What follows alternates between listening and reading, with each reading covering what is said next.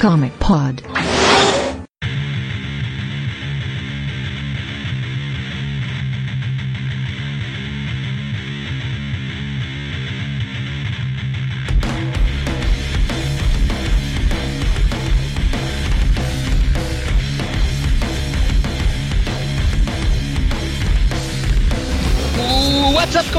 Sejam bem-vindos a mais um Comic Pod. É, a gente tá chegando perto da edição 400. Vamos ver o que a gente vai inventar para essa edição 400 aí. Eu nem sei o que eu vou pensar em. Tô pensando o que eu vou fazer.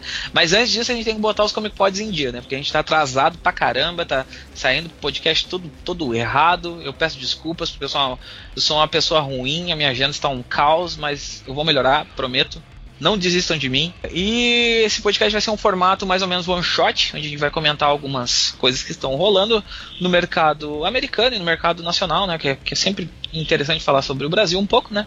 Nessa mesa, a gente, eu, eu estou trazendo pessoas lindas, maravilhosas para conversar comigo.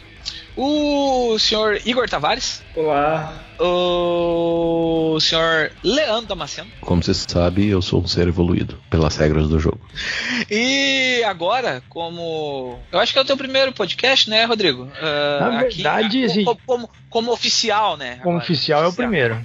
É, então, o nosso, o nosso agora oficial colaborador, o Rodrigo Ramos, que já participou de um podcast sobre Arquivo X aqui no Terra Zero. Vocês vão lembrar que ele como pode sobre Arquivo X, ele participou e ele também é escritor de quadrinhos, lançou um quadrinho, um quadrinho bem legal no fim do ano passado, o Carniça, acho que eu tô certo sobre o nome, eu sou no Carniça, sou, é isso mesmo. Sou horrível para nomes.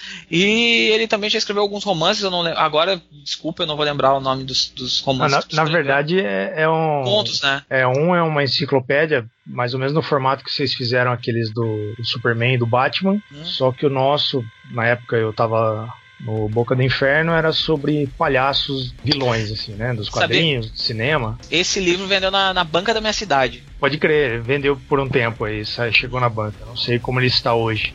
e aí eu participei de uma coletânea de contos aí que foi minha primeira, minha estreia na ficção e depois o quadrinho. Carniça que é um gibi bem legal, tá? Se vocês quiserem, vocês Valeu. leiam o gibi dele, é muito, muito legal.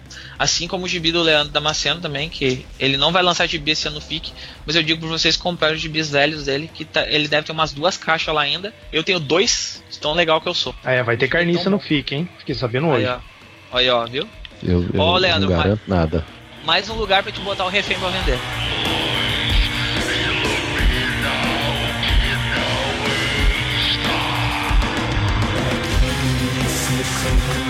Vamos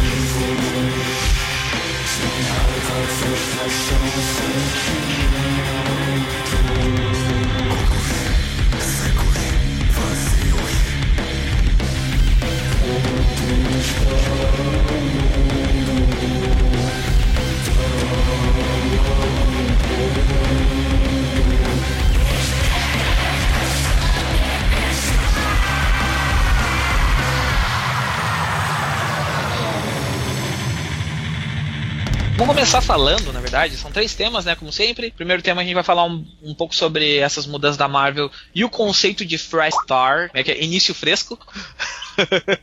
um pouco da Action Comics 1000 que tá saindo aí, dar algumas dicas pro pessoal que tá querendo comprar e, e falar um pouco das histórias que estão saindo, que vão, que, que irão sair. E depois a gente falar um pouco dessa bagunça filha da mãe desse aumento de preço da Panini, 40% de, de aumento na orelha deles. Mas vamos, vamos lá que a gente não. A gente, aqui, a gente não tem papas na língua, então vamos embora. Vamos começar falando da Marvel, que parece ser a editora que está tomando a frente agora do mercado, né? No, no, quesito notícias, né? A Marvel está movimentando bastante o mercado nesse quesito e está anunciando já alguns gibizinhos, algumas coisas estão saindo por aí, alguns anúncios de, de equipes criativas, tem, tem tem equipes criativas bem interessantes já que eles estão anunciando. Mas eu queria pedir pro Leandro, né, que é o nosso um, um, a nossa enciclopédia, o homem evoluído, segundo as regras do jogo, que nos explique, nos explique, nos ilumine com o conceito de fresh start que a, que a, Marvel está usando hoje. Talvez o, assim, o mais conhecido de todos não seja da Marvel, né? Seja a Crise das Infinitas Terras da DC. É conhecido como o, o grande evento, o grande marco nessa tradição de meio que recomeçar as coisas, né? A Marvel também já fez isso várias vezes, só que a Marvel nunca chamou de reboot e a DC já fez umas 147 vezes na última semana. Agora está fazendo de novo, mas assim, a DC é menos hipócrita, né? Ela fala assim, a gente vai recomeçar a parada e quem quiser entra na onda agora que vai ficar moleza para todo mundo. A Marvel não diz que rebutou, mas rebuta também regularmente, o que faz parte. É, é assim mesmo. A gente está lidando com, com franquias que têm 80 anos, 60 anos, 50 anos. Então, assim, as pessoas obviamente envelhecem, param de ler, vão ler outras coisas. E por cada vez menor em número, mas outras pessoas entram, chegam no rolê e aí eles ah, querem fazer com que essas pessoas tenham um ponto de partida, né? Eu, eu nunca fui muito leitor de DC, mas eu li Zero Hora porque eu sabia que depois de Zero Hora ia começar do zero e para mim me interessava ler a DC a partir de um ponto que fosse reconhecível. Então eu comecei, li muito DC naquela, naquela época, peguei muita coisa boa, peguei muita bosta também e ao longo do tempo acabou voltando para Marvel tal, que é mais a minha praia. É, a Marvel agora começa a, um movimento de reação. É, esse, esse para mim é o dado mais interessante. Durante muito tempo a Marvel não foi uma, uma editora reativa a DC, pelo contrário. Mas hoje a Marvel começa a ter um movimento que é muito fazendo aquilo que a DC uh, já fez a Marvel começa a fazer também num movimento muito de espelhamento, o que não é característico nem nada da Marvel. Mas a Marvel perdeu território, né? Durante esses últimos anos, eu não tenho acompanhado o gráfico de venda dos últimos meses, mas a Marvel perdeu território, tanto que trocou editor-chefe e começa a apontar para novos direcionamentos em termos editoriais. Uh, já falei isso aqui, o Cebusca era um cara que, que assume a editoria-chefe da Marvel agora, era um cara que estava na Ásia, uh, angariando novos talentos, que é o grande papel dele, é o que ele faz, já veio para o Brasil fazer isso, inclusive, ele é um cara que, que descobre novos talentos e chama para Marvel. É, um desses caras que ele pegou, que ele pescou ainda jovem ainda e falou, não, você vai trabalhar na Marvel porque eu acho que você tem futuro, foi o Scottie Young, que hoje faz I Hate Fairyland, só para ficar em um único exemplo. E vai, e vai é... ser o novo escritor do Deadpool. É, é, vai escrever o Deadpool com o Nick Klein desenhando. O Sebuska era um, é um cara de vendas, né? Um cara que estava na Ásia, além de fazer isso, ele estava também vendendo a Marvel num mercado que não, é, não, pode nem falar que é um mercado em expansão mais, né? A China, ele estava morando em Beijing, a China é um, é, um, é um gigantesco mercado. Né? Filmes que entram no mercado chinês hoje em dia são filmes que com certeza vão ultrapassar barreiras de centenas de milhares de dólares e tal. E é isso que o Cebus estava fazendo lá, vendendo propriedades da Marvel para o mercado asiático. E aí ele vem com essa missão, né, de aumentar a venda, de acertar os departamentos da Marvel para que a Marvel tenha essa, esse protagonismo de venda no mercado. É, isso tem, obviamente, como todo movimento, tem um lado bom, tem um lado ruim. O lado bom pode ser uma, uma primazia em, em gráficos de venda. O lado ruim é que a, qualidade de história talvez não seja a principal meta, sabe? O norte talvez não seja qualidade, seja o que é, o que, é que vende. Aí, se foi isso, e, é, e aí eu estou especulando, dando uma de Brunão aqui, mas se foi isso, é, isso explica um pouco a debandada né? Porque a Marvel tá vendo agora uma saída gigantesca de gigantesca não, mas desde que o Bend saiu, a Marvel tá vendo muita gente sair, né? Se o Jason Aaron tem alguma noção de negócio, a renegociação do contrato dele de exclusividade vai fazer esse cara ficar milionário. Ah. Porque ele passa a ser o grande nome. Ele é o cara que herda a tocha. Sabe? Não, eu, do Bendis, eu assim, eu, e, naturalmente. E se a gente parar pra analisar, né, o, o, a galera que, que, que... Porque a Marvel vem perdendo esses criativos, esses grandes criativos já vem já acontece há um tempo, né? Primeiro foi o Brubaker, aí depois foi o... Mas o Brubaker é Fraction. Não, sim, não, sim, mas, mas foi é, saindo dessa galera. O, o, o, o, o Kirion disse, ah, não quero trabalhar mais com herói, deixa, deixa um pouco de lado, quer me dar uma, eu quero trabalhar aqui com Star Wars, me deixa, deixa de canto. Kelly Sudecone também saiu. Essa galera foi meio que pois é, pulando é, mas, fora, né? Hickman mas também. Caras, mas esses caras estão numa outra onda, sabe? É. O Brubaker é, então... saiu porque ele, ele há muito tempo ele já fala que ele não queria fazer mais creator, ele não queria fazer mais work for hire. Nunca foi. Ele começou fazendo o trabalho próprio, independente, começando a fazer um negócio que chama Low Life, que é uma autobiografia que ele desenha também, o desenho dele é horroroso.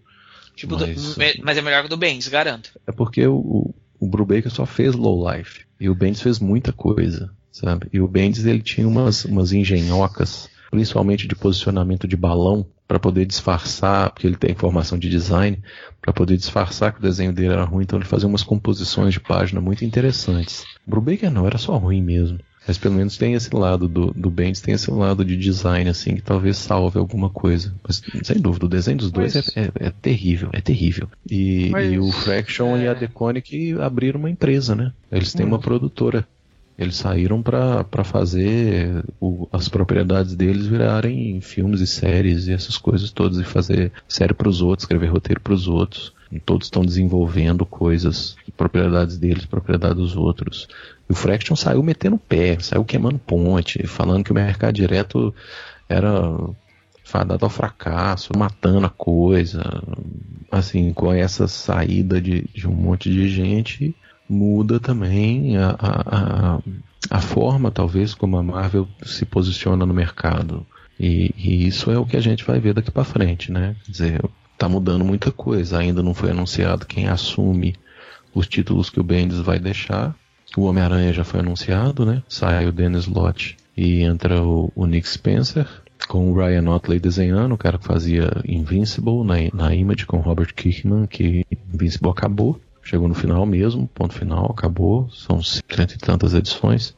São mais 150, agora... se não me engano, né? É, é. E é uma pena, assim, que igual Walking Dead, é, assim, a criação do, do Robert Kirkman com o Tony Moore, Walking Dead. Só que o Tony Moore desenha seis edições e sai. Aí entra o Charlie, o Charlie Adler, que está lá até hoje. Com Invincible aconteceu a mesma coisa. Assim, tem um cara que eu não vou lembrar o nome, mas também isso. O cara desenhou tipo 10 edições, saiu fora, entrou o Ryan e desenhou 200. Mas, sabe? a criação não é dele. Mas com certeza esses caras recebem royalties também, mesma coisa que os criadores. Mas é a, o, o Bendis, quando entrevistado né, sobre essa, essa mudança, falou: Pô, se eu soubesse que o Sebuski vinha, será que eu sairia da Marvel? Será que não? Ele falou: Não, eu acho que eu ia sair de qualquer maneira, porque meu tempo lá já tinha, já tinha se esgotado. Não tinha mais o que fazer. Se a gente for olhar para a história da Marvel assim, sempre teve essas ondas assim, né? Que, que tem alguém que sai. Eu acho que talvez essa seja uma das ondas que mais demorou para acontecer, assim, né? Tipo, tá desde, sei lá, desde eu, eu, faz tempo que eu não, eu não acompanho muito de perto assim os quadrinhos de super-herói, mas o Bendis está na, na, Marvel há muito tempo. E acho que ele entrou nessa última levada, assim. E aí foi entrar uma galera que acompanhou ele, mas com poucas mudanças tem uma história, uma mega saga ali que zera as revistas, mas não troca nada, mas de reboot mesmo, de, de começar a trocar todo mundo e talvez trocar até o, o rumo editorial assim da foi o Marvel, da Marvel. na verdade que foi, aconteceu um ano depois dos 952 ter saído. Que aí foi que teve aquele aquela mega saga que é os X-Men versus Vingadores, que ah, lá dá, tá, um, dá uma chacoalhada, dá uma chacoalhada bonita na, na linha. Ali, ali eu que considero Teve uma, uma boa leva de histórias legais aí, né? Tipo, Exatamente. Foi, ah, foi quando começou o Thor do, do, Jason Aaron, é esse? Isso, começa o Thor o do Demolidor, do, do, do Wade. Exatamente. Começa toda essa galera aí. Tem um ah, monte é uma leva muito né? boa. Isso foi isso. quando? Foi tem faz 10 anos? Não, não, não faz isso. 2012. Isso, Caramba, 2012. Chutei alto. Faz muito, pouco, faz muito pouco tempo, assim. Mas é que o, o que acontece depois desse. Fazia eu acho que um ano ou dois anos no máximo que o, o Axel Alonso tinha subido ao cargo de editor-chefe na, na Marvel. Mas o que acontece foi assim.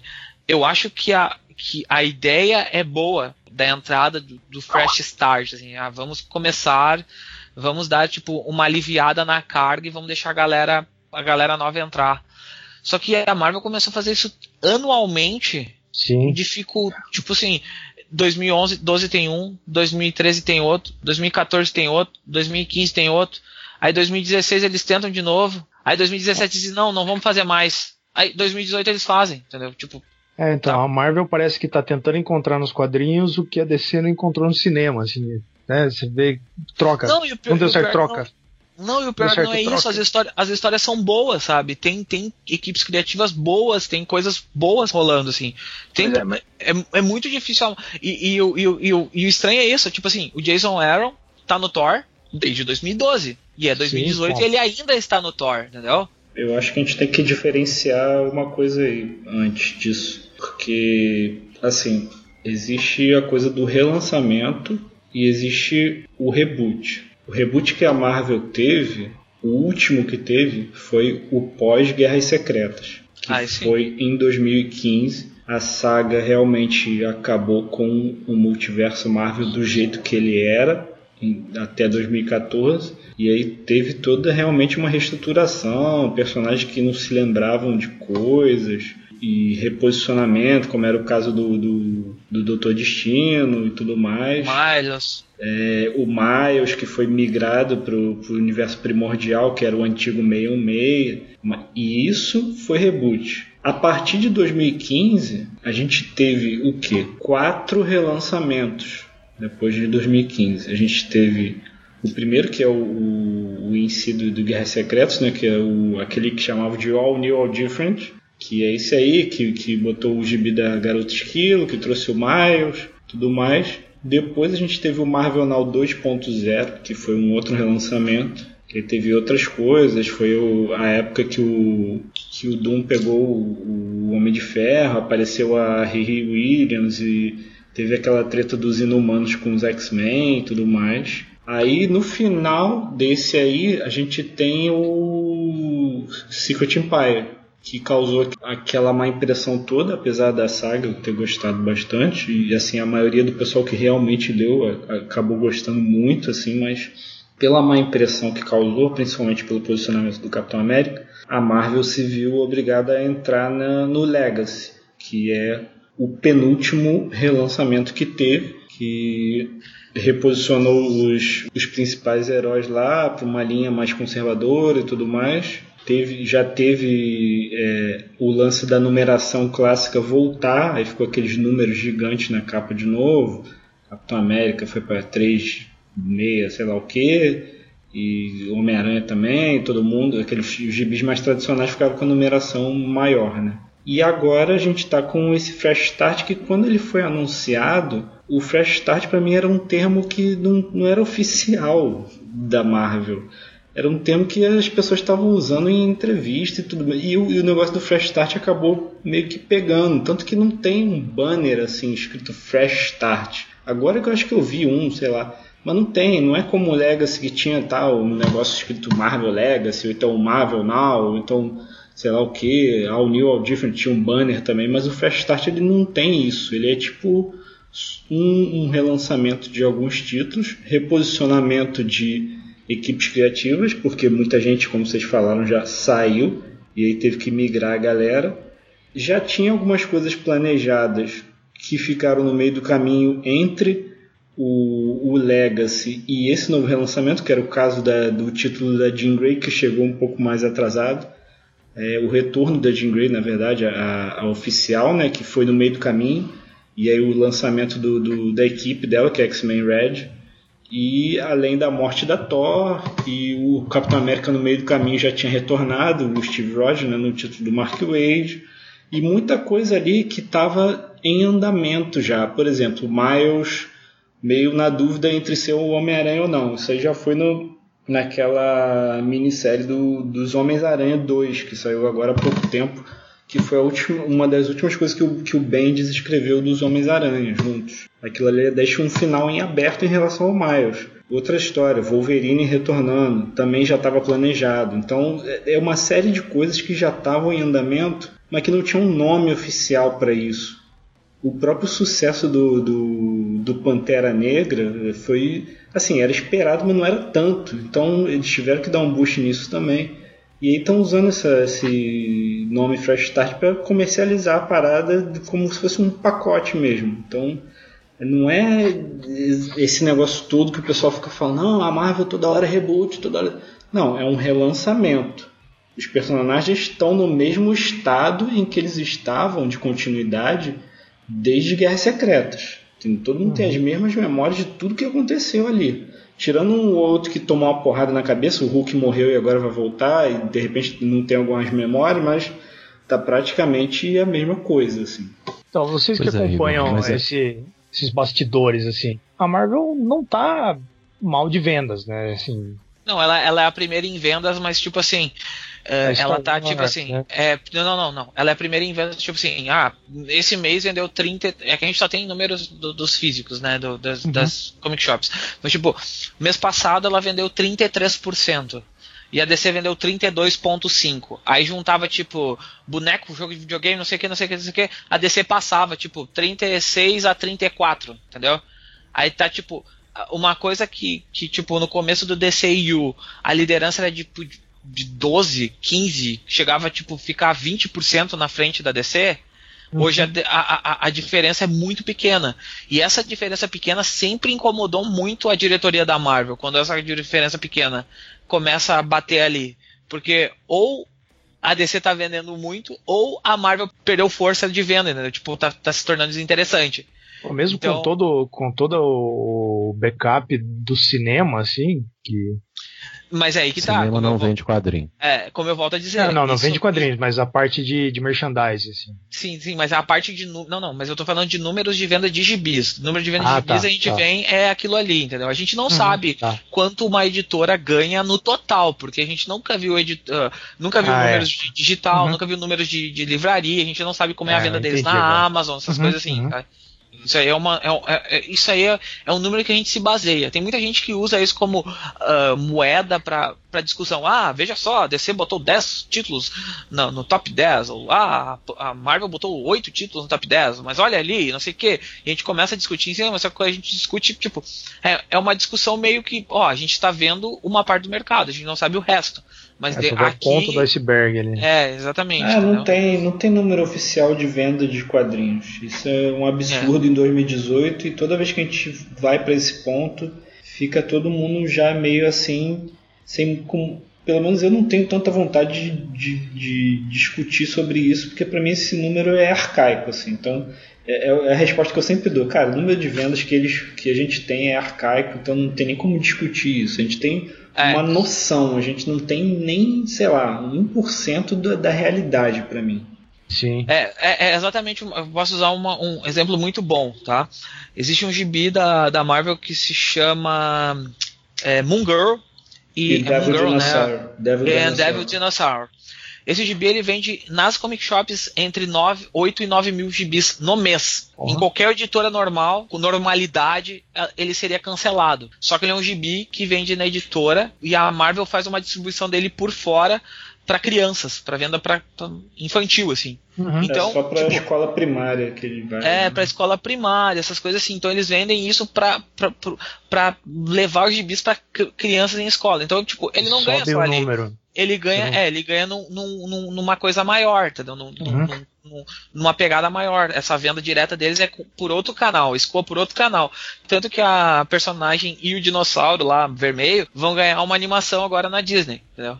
Então quer dizer que, de alguma forma, eles veem alguma coisa nessa, nessa, nessa personagem. Né? Mas a gente não tem acesso a esses números. E a gente não tem é, acesso. Né? Eu sempre fico me perguntando isso, tipo, qual, qual o impacto tipo, desses números assim no, no, no mercado? Tipo, eu não consigo visualizar o quão desastroso seria, assim, sabe? Ah, divulguei aí o número de vendas. Que, que, qual Olha, o impacto gente... isso teria no mercado, assim? Não consigo. Não sei. E, e, aí, uma coisa que a gente não tem como saber, porque as editoras elas fazem parte de conglomerados de mídia. Então elas não podem. Então, tipo, esses tipos de anúncio Tipo assim, se a Marvel fosse uma empresa com capital aberto dentro da, da Bolsa de Valores, a gente teria esses números, tipo, mais. Ah, quanto que a Marvel mais recebeu. Acessíveis, né? É, mais é. acessíveis. Mas como ele faz parte de um conglomerado de mídia que é todo mundo ganha junto, entendeu? A gente não sabe. Dividir. Não tem como a gente ter essa noção, assim, de, de quanto é o investimento, de como a Warner está investindo na Marvel, por que, que a mudança da DC de, de. A Warner investindo na Marvel, a Warner investindo na DC,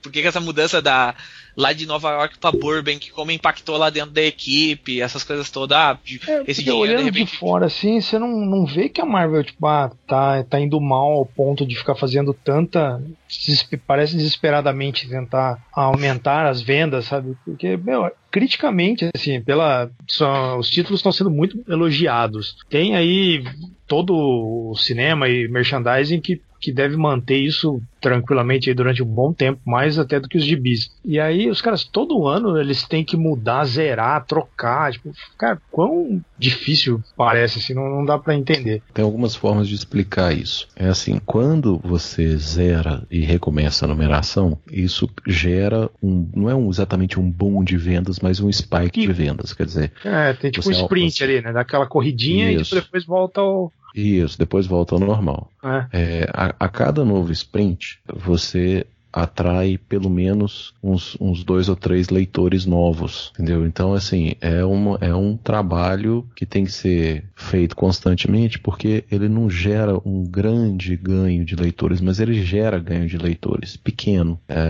não sou eu que estou falando isso, quem está falando isso é o, o Bendis e o Ruka em entrevistas, uhum. em podcasts e tudo mais. Aí qual que era a, a briga do Matt Fraction e por que, que, ele, que ele saiu de, das grandes grandes editoras, porque ele acha que é possível fazer a mesma coisa, quer dizer, ganhar leitores e ganhar muitos leitores se você mudar o esquema do mercado direto. Só que eles preferem apostar no ganho de, de, de uma parcela pequena de leitores, mas continuar tendo sempre o mercado direto ali, do que a, abalar essas estruturas e acabar não ganhando eleitor nenhum. Enquanto tem gente que acha que se, se abalar as estruturas, aí que vai ganhar é eleitor pra caralho mesmo. Mas enfim, isso aí é, é discutir sexo é. dos anjos anjos, porque não vai mudar. Assim, a é... princípio, eu sou a favor de dar uma chacoalhada. O podcast não é sobre DC, mas aí a gente chega na, na ideia que a DC, tipo, vem trabalhando nos últimos 8, 10 anos.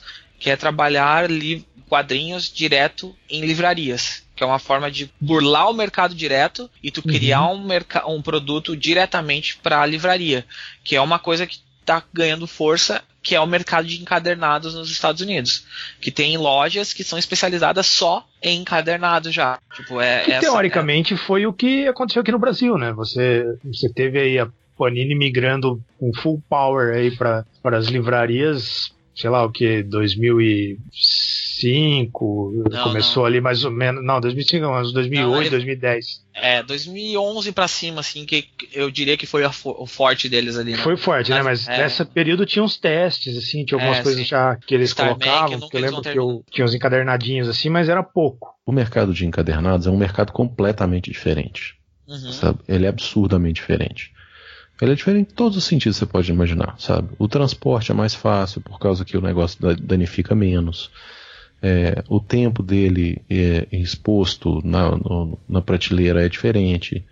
É, a revista mensal, ela não vendeu, ela tem que ser tirada da prateleira porque outra vai entrar no lugar dela. E não dá uhum. para caber todo mundo, sabe? Então, então ela tem uma altíssima rotatividade. O mercado de, de encadernados, não, ele demora mais. Sabe? Até o pagamento uma... do, dos autores é, deve ser, parece mais fácil, assim, porque é um cara que já recebeu por aquilo, então ele paga só uma porcentagem. Exatamente, exatamente. É muito mais fácil de produzir, porque ele, ele já pagou os caras, já tá feito. E até a tem, venda, né? Tem... ali você pega a história inteira você não precisa apostar se o seu gibi vai ser cancelado daqui a é, meses, é, né? É. Tá você não tem que fazer mais campanha de marketing, você é. não tem que gastar mais, sabe, colocando anúncios em outras revistas, porque o negócio já está vendido. Já sabe que existe um público, já sabe, sabe, porque o pessoal começa a perguntar, cadê o encadernado e tal, então já tem mais ou menos uma noção de quanto vai vender.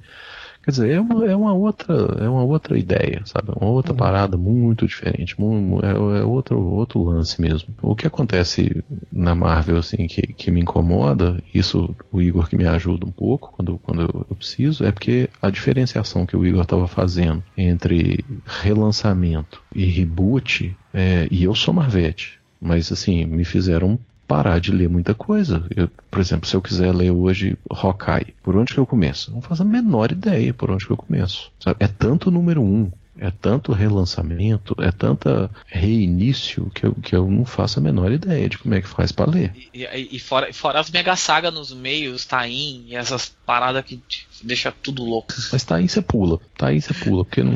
É, nunca li um Taim, né? Tirando Cara. A Crise das Infinitas Terras, assim, que tinha umas coisas bem, bem atualizado. Tem uma, tem uma história do Pantera Negra, que eu, até eu acho que é o Jason Aaron que escreve, que é bem legal, que é Taim de Guerras Secretas, mas você, você pinça uma coisa ali, outra ali, outra aqui, sacou? Mas na maior parte do tempo, Taim você pula, velho. Sabe, aí, aí vai voltar os números de legado. Tá bom, legal, vai voltar os números de legado. O que que o, o, significa que eu posso começar a ler a partir de quando? Sabe, eu tenho que ler tudo? Eu acho que a parte que mais pega volta, assim, é, é, essa cronologia sabe, maldita. Aí você volta, tem, tem, tem 14 número 1. É. Por onde que eu começo? Quando eu tava pesquisando para começar a ler o, o Ultimate Spider-Man do, do Bendis, né, do, do Miles, Cara, eu, eu, demorei até conseguir achar o número 1 certo, eu demorei uns, uns 30 minutos procurando qual era o, o, o que eu queria. Esse é o meu grande problema com a Marvel hoje, sabe? Eu não sei como é que faz para. Por exemplo, eu quero ler o Thor do Jason Aaron. Aí eu começo do começo, eu começo da primeira história lá do, do Matador de Deuses, que eu acho uma bosta. Ou, ou se eu pegar da Jane Foster para frente, eu consigo ler, sem problemas. Eu, eu vou eu... perder nada.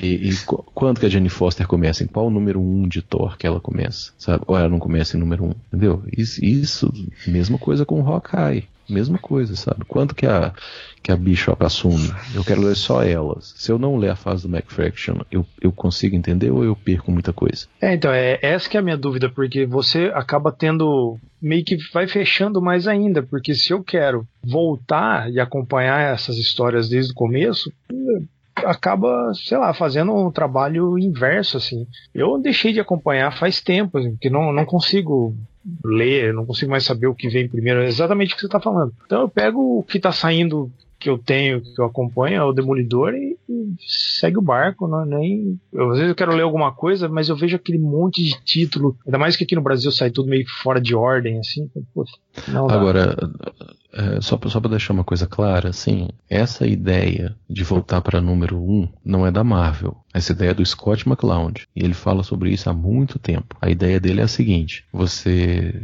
tem um título, só que você tem que trabalhar isso. A ideia dele é trabalhar isso de janeiro a dezembro. Mas é o seguinte: você tem um título, Homem-Aranha. Homem-Aranha começa no número 1 em janeiro e vai até o número 12 em dezembro. Isso é uma história, ou então são várias histórias, mas não interessa. O que interessa é que começa em janeiro e termina em dezembro. Acabou, acabou. Aí você volta no ano seguinte para o número 1 um de novo. E aí você recomeça a contar uma outra história com outros personagens, com outra ideia, com talvez outros criativos, mas começa o número um de novo. Significa o seguinte: aquelas coisas que foram contadas na história do ano anterior, elas não podem influenciar esse ano agora, porque você tem que começar do zero, sabe? Mas não recontar a origem, mas você tem que contar uma outra história daquele personagem. Então a ideia dele é, é assim, não é exatamente para salvar o mercado e tal, mas o que, como ele acha que deveria ser a numeração e a distribuição de revistas mensais das grandes editoras ao longo do ano. É como uma série de TV, fica meio exatamente, uma série de TV. Exatamente. É, isso é uma coisa que a Marvel fracassou em fazer e que tem uma editora que eu nem costumo falar muito sobre ela, qualquer podcast ou qualquer coisa que eu escrevo que faz isso com perfeição, assim, que é a Valiant. A Valiant está fazendo isso desde 2012, desde o relançamento. O título dela que teve mais longevidade foi o Exo Menor, que teve 50 edições, mas tudo com a mesma equipe criativa, o mesmo escritor, que é o Vendit, que está escrevendo Lanterna Verde aí. E, e é assim, é tipo, o título fica no máximo com 18 edições, eles param ali, acabou aquela história, fechou aquele arco. Às vezes tem um hiato de 4, 5 meses sem sair história daqueles personagens, e aí depois eles voltam com uma equipe criativa nova, não recontam a origem, não fazem nada. Às vezes bota tipo, ah, sei lá, é, Ninjak volume 2, ou então Bloodshot e alguma coisa. É um novo gibi. A Dynamite faz isso também. A Dynamite faz isso, só que assim, a Valiant é um universo, né? A é. Valiant é um universo coeso, assim, assim como a Marvel e a DC. E eles fazem isso e o Warren Simmons faz isso com dois pés nas costas, entendeu? Então uhum. não é difícil, assim. É porque a Marvel tem muito personagem, é uma editora muito maior, né? E tem os interesses comerciais acima do, dos interesses editoriais, assim. É, então, eu acho que aí é onde que pega. Tem muita gente mandando. Ela tem, ela tem um capital maior. É muito. Tipo, que nem no cinema, quando o cara tem muito produtor e ali o filme fica uma bagunça. Eu acho que é por aí, cara. O cara, não, mas tem que fazer não sei o que, tem que fazer não sei o que, e os caras não conseguem parar. Bom, o cara aqui do lado tá fazendo isso tranquilamente, vamos tentar. Acho que é, difícil chegar a um. Eu acho. É, eu acho, Rodrigo, que isso, isso essa, essa certa bagunça, ela tende a se normalizar um pouco, a melhorar um pouco com o Sebilski. Porque o Alonso é muito. É muito ele foi criado na Vertigo, né? Então ele, ele, é muito criador da galera, sacou? Do cara chegar assim, eu tô pensando em fazer uma parada assim. Ele falou, beleza. Faz lá, né? Vai lá. Aí chega o outro e falou assim, tô pensando em fazer uma parada assim, assim, assado. O cara falou, ah, acho muito doido.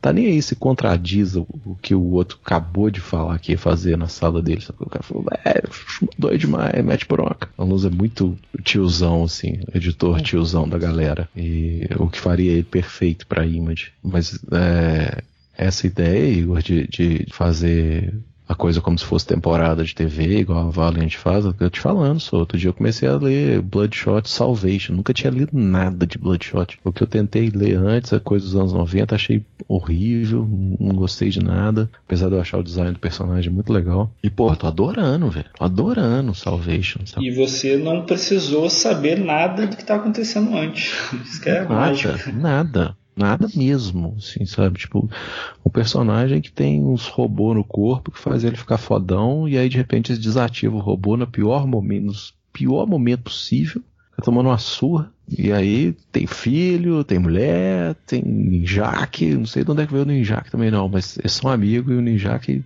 é nóis. Seu, seu, seu parça ali tá tomando uma surra, pode deixar que eu vou lá, mata a galera também. Tchau. Mata pra caralho. Muito doido. Vamos falar rapidinho aqui do, do que já foi anunciado da, da dessas mudanças da Marvel.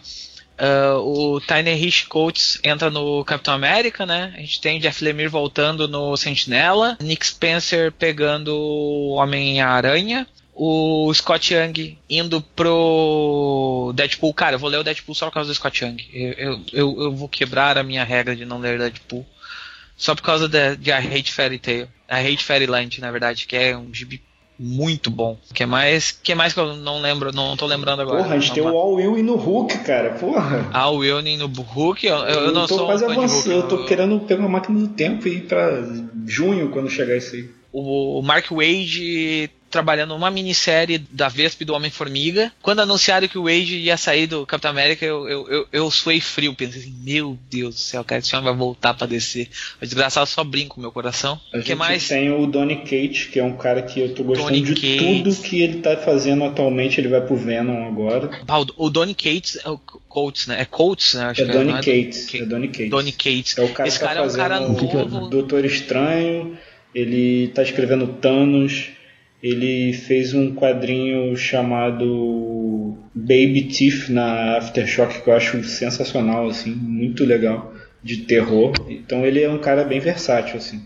É um cara que tá começando a ganhar espaço agora, né? Um cara que vem, vem sendo bastante elogiado. Mas o Mark Wade vai fazer o, o Doutor Estranho também ou ele já tava fazendo? Não, o Mark Wade não vai fazer Doutor Estranho. O Wade tava no faz Capitão o- América. Tô Quem- vendo aqui, ó. Pera aí. Não sei se é alguma coisa antiga. Eu acabei de abrir aqui pra ver.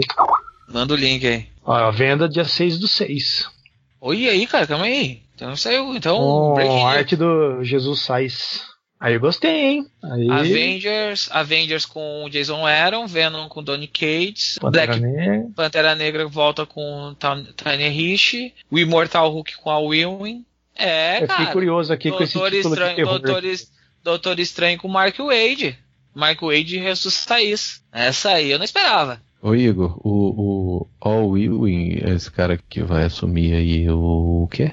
O Hulk. é. É o cara do Ultimates? Esse, aí. mesmo. E o do USA Avengers também. E escreveu E, aquele gibi também da da, da, da série do Loki.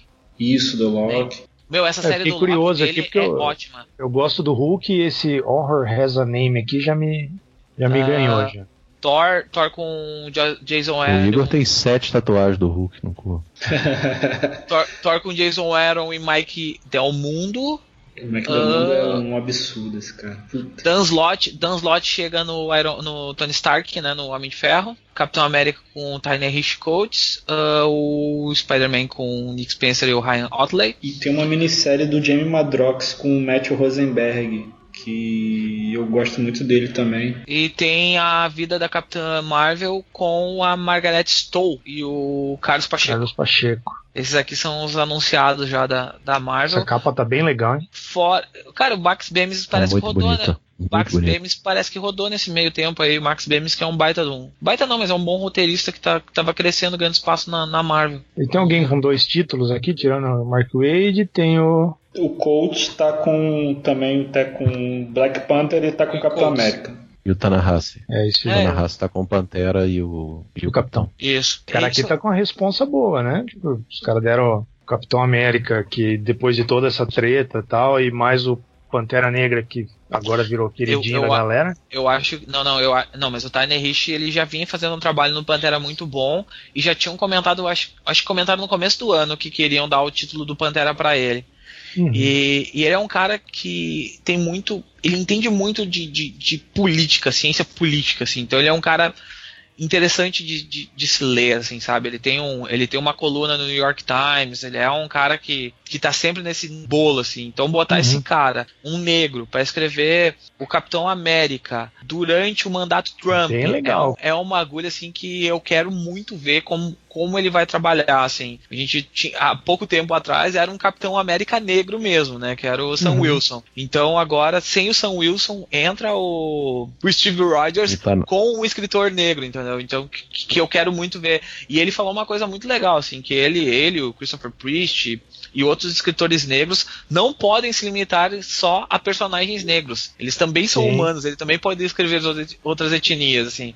Então eu achei muito legal isso que ele falou. É uma coisa que o Christopher Priest vem falando há muito tempo, tanto que ele recusou várias séries de, de personagens negros que ofereceram para ele na DC. Ele disse, cara, eu não vou escrever personagem negro, só vou pegar personagem se você me oferecer uma coisa que eu nunca escrevi. Aí deram lá o Exterminador. Exterminador para ele e ele fez um trampo que foda é o melhor gibi do Rebuff até ele assumir a liga. Quando ele assumiu a é. liga, a liga passou a ser o melhor gibi do Rebuff. Cara, e essa, essa arte do Thor aqui eu não tinha, não tinha me ligado. Esse cara é muito foda, hein? Um bike do mundo ele desenhou Electra, não sei se tu lembra. Desenhou Electra. Ele desenhou um quadrinho chamado Weird World, depois é, das Weird Guerras Secretas. Durante Caraca. o Guerras Secretas ele fez o Weird World. E depois é fez também. Esse cara mantém um output mensal, velho. Fazendo Nossa, isso aí. É, cara, é, fazer isso é aí absurdo. todo mês é, é, é, desumano isso aí. Esse cara não é humano, não. Esse cara não é humano, não, velho. Esse cara tem sete eu, braços. Eu, eu acho muito foda a arte dele, mas eu acho que ela não encaixa bem em alguns tipos de títulos. Eu quero ver como ela vai funcionar no Thor. É porque ela parece meio. Cara, meio eu quero ver. Morada, assim, né? Ela meio grafite. É, não, não. É. é. muito legal o traço dele, assim. Eu, eu, uma pessoa que eu tô esperando muito que pegue um título legal na, na, nessa nova fase da, da Marvel é o Rod Reis também, que tava fazendo um trampo foda pra caralho no, na Marvel com capas. Ele tá fazendo a minissérie do Doutor Estranho chamando Doctor Strange Damnation, que já tá no Isso. segundo número e é muito é maneira. É do Donny Cates também tá escrevendo. É, cara, desenho demais, cara. Eu espero que esse título do Capitão América do Tanahasi, ele, ele, ele consiga trabalhar esse lado, eles deixem, não sei se ele vai querer também. Eu espero que esse lado político dele entre mais na onda, sabe? Porque o Pantera dele não tem isso. E ele é um cara que escreve sobre política, tem, um, tem livro sobre política, mas é, ele, a onda do Pantera dele é outra, é outra coisa, sabe? Ah, é mais, ah, é mais, é mais Wakanda, é mais um, um negócio tipo. É, é, é, é, trama de reino, na verdade, dele, né? É, é trama é, de, é. de, Como é que eu vou dizer? Como é que eles chamam? Tem um, tem um termo que eles usam para falar sobre os gibis, né? Que, é, dos gibis não, sobre essas tramas de, de sala de sala do trono. É trama de sala de trono. Né? Tipo, ah, aquele, aquele cara falou de mim isso, aí leva isso pra cá, faz, faz aquela trama do. O jogo é. dos tronos, né, na verdade, né? Que, que, é, então, eu acho que eu só li, ele eu só, para te falar a verdade, do... eu só li o primeiro volume, assim. Eu acho bem legal essa. Eu, eu, eu, gostei, assim, eu achei bem legal a, a ideia mas dele. Eu, mas eu só li o primeiro volume. Só que eu gosto muito, eu gosto muito dessa, dessa parada que ele, que ele mistura, assim, tipo, ele cria ele cria vários grupos dentro, tipo, vários grupos dentro da, do próprio, vou dizer, dentro de próprio Wakanda, ele mostra que existem hum. vários grupos, a segregação dentro de a, a, de Wakanda, assim, tipo, ah, tem aquele grupo que não, não gosta do, do, do, do, rei, essa parada, assim, que eu acho bem interessante, que era uma coisa que a gente não via, porque antes o Wakanda era uma, tipo, uma utopia master, todo mundo amava o, a galera e é isso aí. Não, é, tem a, aquelas dissidências dentro do próprio do, do próprio reinado, eu acho bem legal essa, essa ideia, assim, de, é, de mostrar eu, eu, essa, essa Wakanda de, outro, de outra visão. Mas aí, aí entra um pouco do que ele falou, porque o que eu conheço, assim, eu tô te falando, eu tenho todos aqui, mas eu li só o primeiro porque não tem tempo. É, mas eu, eu vi a entrevista dele falando sobre por onde ele chegou, né? Qual, qual que é a ideia dele. E aí ele fala que é bem isso, assim, tipo, o Pantera passa muito tempo sendo super-herói. Por que, que ele passa muito tempo sendo super-herói? É, é, isso que ele quer mostrar, sacou? Que a vida dele em Wakanda é é bem difícil, é bem complicada, sabe? É, é, muito chata, pra te falar a verdade. E aí ele, ele vai tentar fazer com que a, a, essa história de que ele prefere dar porrada em vilão é, seja justificada, sabe? Através de uma Wakanda que não é utópica. Coisa e isso que... parece ter se tornado meio que a, o caminho pro filme. A, a, a, pedra de toque, eu não vi o filme ainda, mas assim, a pedra de toque do, do, do resto, sabe? Porque tem uma minissérie que saiu agora há pouco tempo também, uh, desenhada por um português que chama André. Ah, esse homem que é desenha é... demais, cara. Eu Esse cara desenha ele. pra caralho. Ele, ele desenha um gibi do Alex Scott que eu acho lindo demais, que é Generation Lost. O, o Generation Gone. Gone, Gone, Gone. Generation Gone. Muito bom gibi. Muito é. Aliás, depois eu passo um link de uma entrevista do Alex, Alex Scott pra vocês ouvirem. Você vai ver o que, que é um camarada maluco falando, cara. É, mas a minissérie dele do, do Pantera é bem isso, assim. Tipo, o Wakanda começa com o Wakanda sofrendo um blackout. É a primeira vez na história que o Wakanda fica sem luz. E aí esse é o, o estopim, quer dizer, essa, essa parada de mostrar mais o Wakanda do que do que o Pantera dando porrada em vilão parece ser o que, o que norteia a vida do Pantera daqui para frente e quem começou isso foi o Tanahashi. É, o, o, o, Tanahashi, outra coisa que ele faz legal é, tipo, começar a explorar o Wakanda por dentro, assim, tipo assim, ah, vou mostrar o que, que é as tecnologias da Wakanda, e aí ele pega e junta toda aquela parada de afrofuturismo e joga assim no, no talo, até a orelha do, do cara ali, pra quem curte essas, essas, esses conceitos criativos, né, essas coisas de, de criação de ficção científica a partir da África, né, tendo, tendo como berço a África, né, o, o negro, é muito foda, bem legal ver isso aí. E, e, o uniforme do filme aparecendo, assim, é do, é da, da do run dele também. Exatamente. É o Steel uh... Freeze que fez aquele design, é muito legal aquele. É, é. Que é um monstro, né? Ele é monstrão, ele é monstrão. Brian Street Freeze é um monstro. Bom pra caralho também.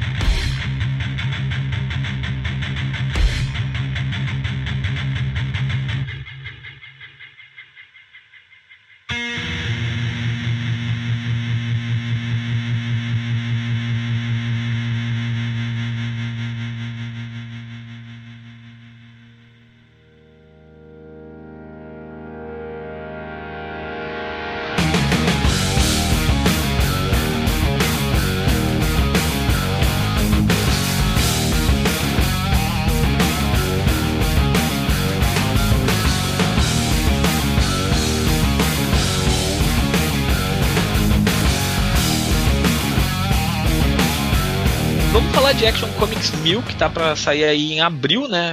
É abril, sim, Action Comics 1000, que vai ser um gibi bem grande, eu já comprei a minha, na verdade. Paguei 7 dólares. Compramos, na verdade, 7 dólares porque a gente comprou de galera, né? Comprou eu, o, o, o Baquini, eu, o Baquini mais dois, eu acho. Eu nem sei quem mais comprou. Ah, o Baquini e o Gris e mais um. 2 dólares pra cada um. Então tá, tá é, de boa. Essa capa é horrorosa, mano da Action capa Comics da Action Comics 1000. Não, mas eu, eu, eu, comprei a capa da, da Action Comics do Mike Howard. Tem uma porrada é, de capa, é. A do Mike Howard ah, é, é, a Eu abri aqui e só né? apareceu uma do, do Superman com umas capas tipo, clássicas de fundo, assim.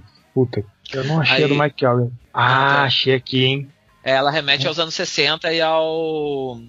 Que tem até a chave da, da... Isso mesmo, bem legal essa, essa capa aí, foi a que eu comprei. E já começaram a sair até algumas. Uh, hoje, no dia da nossa gravação, a DC acabou de liberar o primeiro preview da, da Action Comics 1000. Na verdade, o preview que é uma história inteira, que é a história do Tom King e do, e do Clayman. Cara, Clayman, cara, ele, ele é um homem barro, será mesmo? é aquele vilão do Batman. É, é o vilão do Batman. O, escritor do Batman escreve, desenho, escrevendo e o, e o vilão do Batman desenhando, né, cara? Voltando no assunto. Quando eu falei que eu tinha comprado Action Comics 1000, as pessoas foram lá e me perguntaram: Ai, Pablo, mas tem uma Action Comics 1000 vendendo também na Amazon. É essa aqui, que tá cento e não sei quantos reais. Eu disse: Não, não é essa aí. A que tá vendendo na, só tá vendendo lá nos Estados Unidos a Action Comics 1000. Essa aí é uma Action Comics 1000 que vem como uh, acessório para Action Comics uh, normal, é a que tá vendendo na Amazon. Action Comics, 80 anos de Superman, edição de luxo, tá? 162 reais. Eu comprei ela em pré-venda, tá? Eu, eu comprei ela em pré-venda achando que era Action Comics mil também.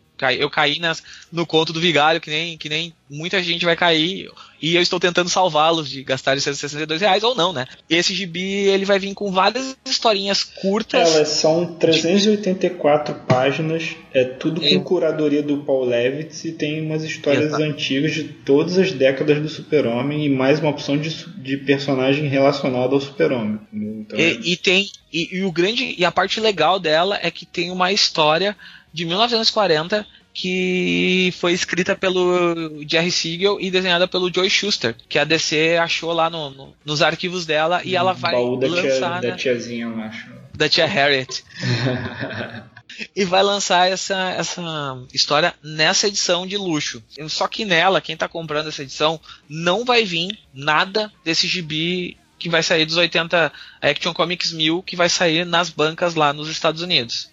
Não tem nada a ver uma coisa com a outra. Essa é uma edição acessório, é para quem é muito fã e tá muito afim de ver mais coisas, porque tem, vai ter muita coisa, é muito grande ela. Eu comprei dia 22 de novembro de 2017, ó eu já tô aqui só babando olhando ela, esperando chegar essa, essa edição especial.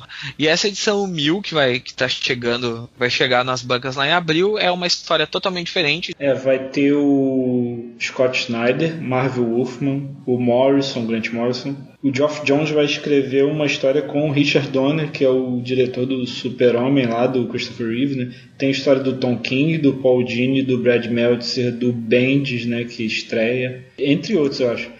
E a arte tem Doug Monk, Kurt Swan, Butch Guice, tem o Frank Vitelli, tem o Olivier Coipel, tem o Tim Sale, tem o Clayman, tem o José Luiz Garcia Lopes, tem o Jim Lee e tem mais uns outros. Tem o John Cassaday. Eu tô muito afim de ler essa história do, do John Cassaday com o Brad Meltzer. É, é, essa equipe criativa da, da equipe criativa, tô bem, tô bem interessado em ler. Uh, quem mais? Ah, tem a Louise Simonson que vai, que vai escrever. Que, pra quem lembra, ela escreveu uh, o Superman durante. Escreveu o Superman, não, escreveu Action Comics durante os anos 90, né? Na, durante a morte do Superman um pouquinho depois. Escreveu a novelização também da morte do Superman. Exatamente.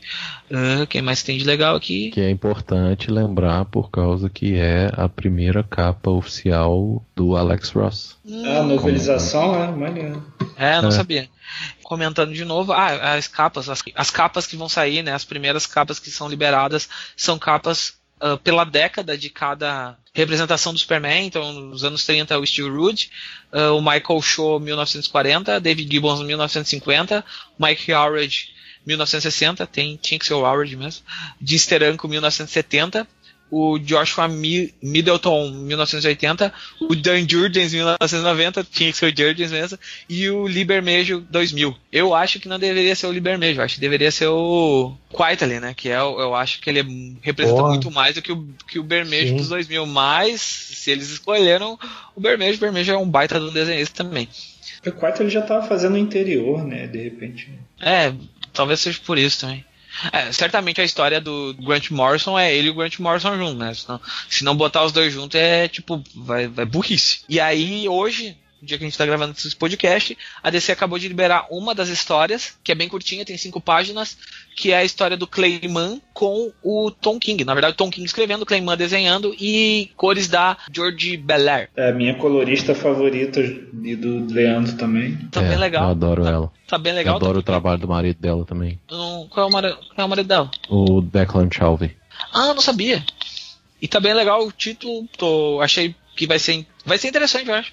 E vai ser um puta gibi gigante, cara. Eu acho que vai ter umas 100, 100 páginas, 90 páginas, uma coisa assim. Vai ser, vai ser um calhamaço de fora para quem tá curte quadrinhos, então tem para vender. Eu não consegui ainda achar nenhuma empresa brasileira que esteja importando, mas eu comprei aí lá por pelos sites gringos da vida e achei lá no. E lá fora vai ter umas capas exclusivas por loja também, né? Sim, sempre tem isso, né? Quando essas coisas grandes, né? Eles começam a lançar por loja. Eles é, fazem esses eu... especiais, assim. Olhei loja... aqui e falei. A loja que dá mais grana, a loja que dá mais grana ganha uma capa mais bonita, tem, tem, essas, tem essas paradas. A, a capa do. O Coitel vai ser da, da Midtown Comics, que é uma grande lá também. Né? A capa do Jockey do Superman é um desbunde de linda. Forbidden Planet. É, vai ser na Forbidden Planet a dele? É. É muito linda aquela lá. Quem faz a capa do, da Midtown Comics? É o J. Scott Campbell que faz a da, da Midtown Comics? Então, Oliver Coipel. Ah, o Coipel, tá. É porque o Scott Campbell ele faz todas as capas da Midtown que são da Marvel, assim. Ele só faz isso da vida, eu acho, atualmente. E faz aquele gibi meio, meio porno chanchada lá de, de mulher pelada que ele faz. Ah, deixa o cara fazer os porno ele posta, dele, Ele posta umas fotos também da, da, da mulher dele no Instagram. pra que isso? Sei lá, cara. É o que o cara faz. É. A verdade é uma vida um legal, cara. Pira, cara. Cada um com a sua pira. O negócio dele, dele é postar umas fotos da mulher dele no Instagram e falar, olha só quem que eu tô pegando. Agora a capa do Jock que você falou é, é uma capa dele abrindo a. Isso, a, a camiseta, assim, mostrando. Uh, Action Comics 1000 sai em abril. Uh, não tem mais nada pra falar, eu acho, dela. Uh, vai ser um gibi maluco, vai marcar época, porque logo depois disso vem um gibi do Brian Michael Bendis, né? Ah, falando nisso, a gente já pode aproveitar, né? E comentar um pouco da, dessa, desse novo gibi aí do, do Bendis, né? Que Superman finalmente foi anunciado com ele. Cara, eu, eu gostei, mas não gostei, assim, sabe?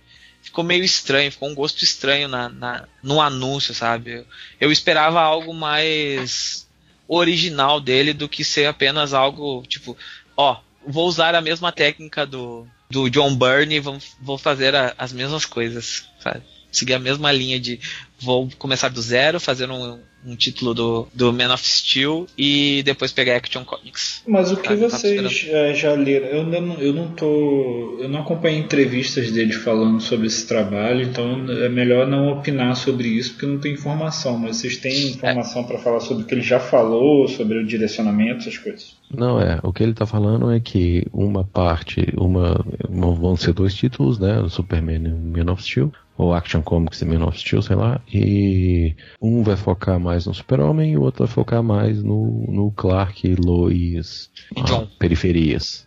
É, e o, e o Jonathan e essas coisas. E, e o outro é mais aventura. Assim, pinceladas muito grosseiras, foi quase isso que ele revelou. É, sobre, sobre coadjuvantes, ele falou especificamente do Jimmy, do Perry, da Lois e do Jonathan. São, parece, os, os, personagens principais que ele quer usar. E é isso. Não, não falou muita coisa, não. Porque, né, os, os NDA, assim, assinado até no, no rabo, né? Então não pode fazer, falar muita coisa. Né? É, ele, ele falou também que ele quer focar mais na, na parte jornalística do, do Clark e da Lois, né? Que ele quer, ele quer explorar isso, né?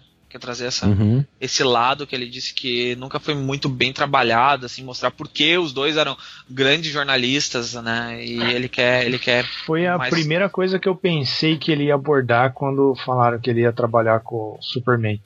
É, e... Ah, mesma coisa do advogado do Demolidor e vai focar no jornalismo do Superman. É, eu acho que é até uma, uma coisa legal, mas o, o Morcelli falou para mim que isso já foi até usado pelo Straczynski, né? Mas como é o Straczynski, né? O Straczynski a gente sabe como é.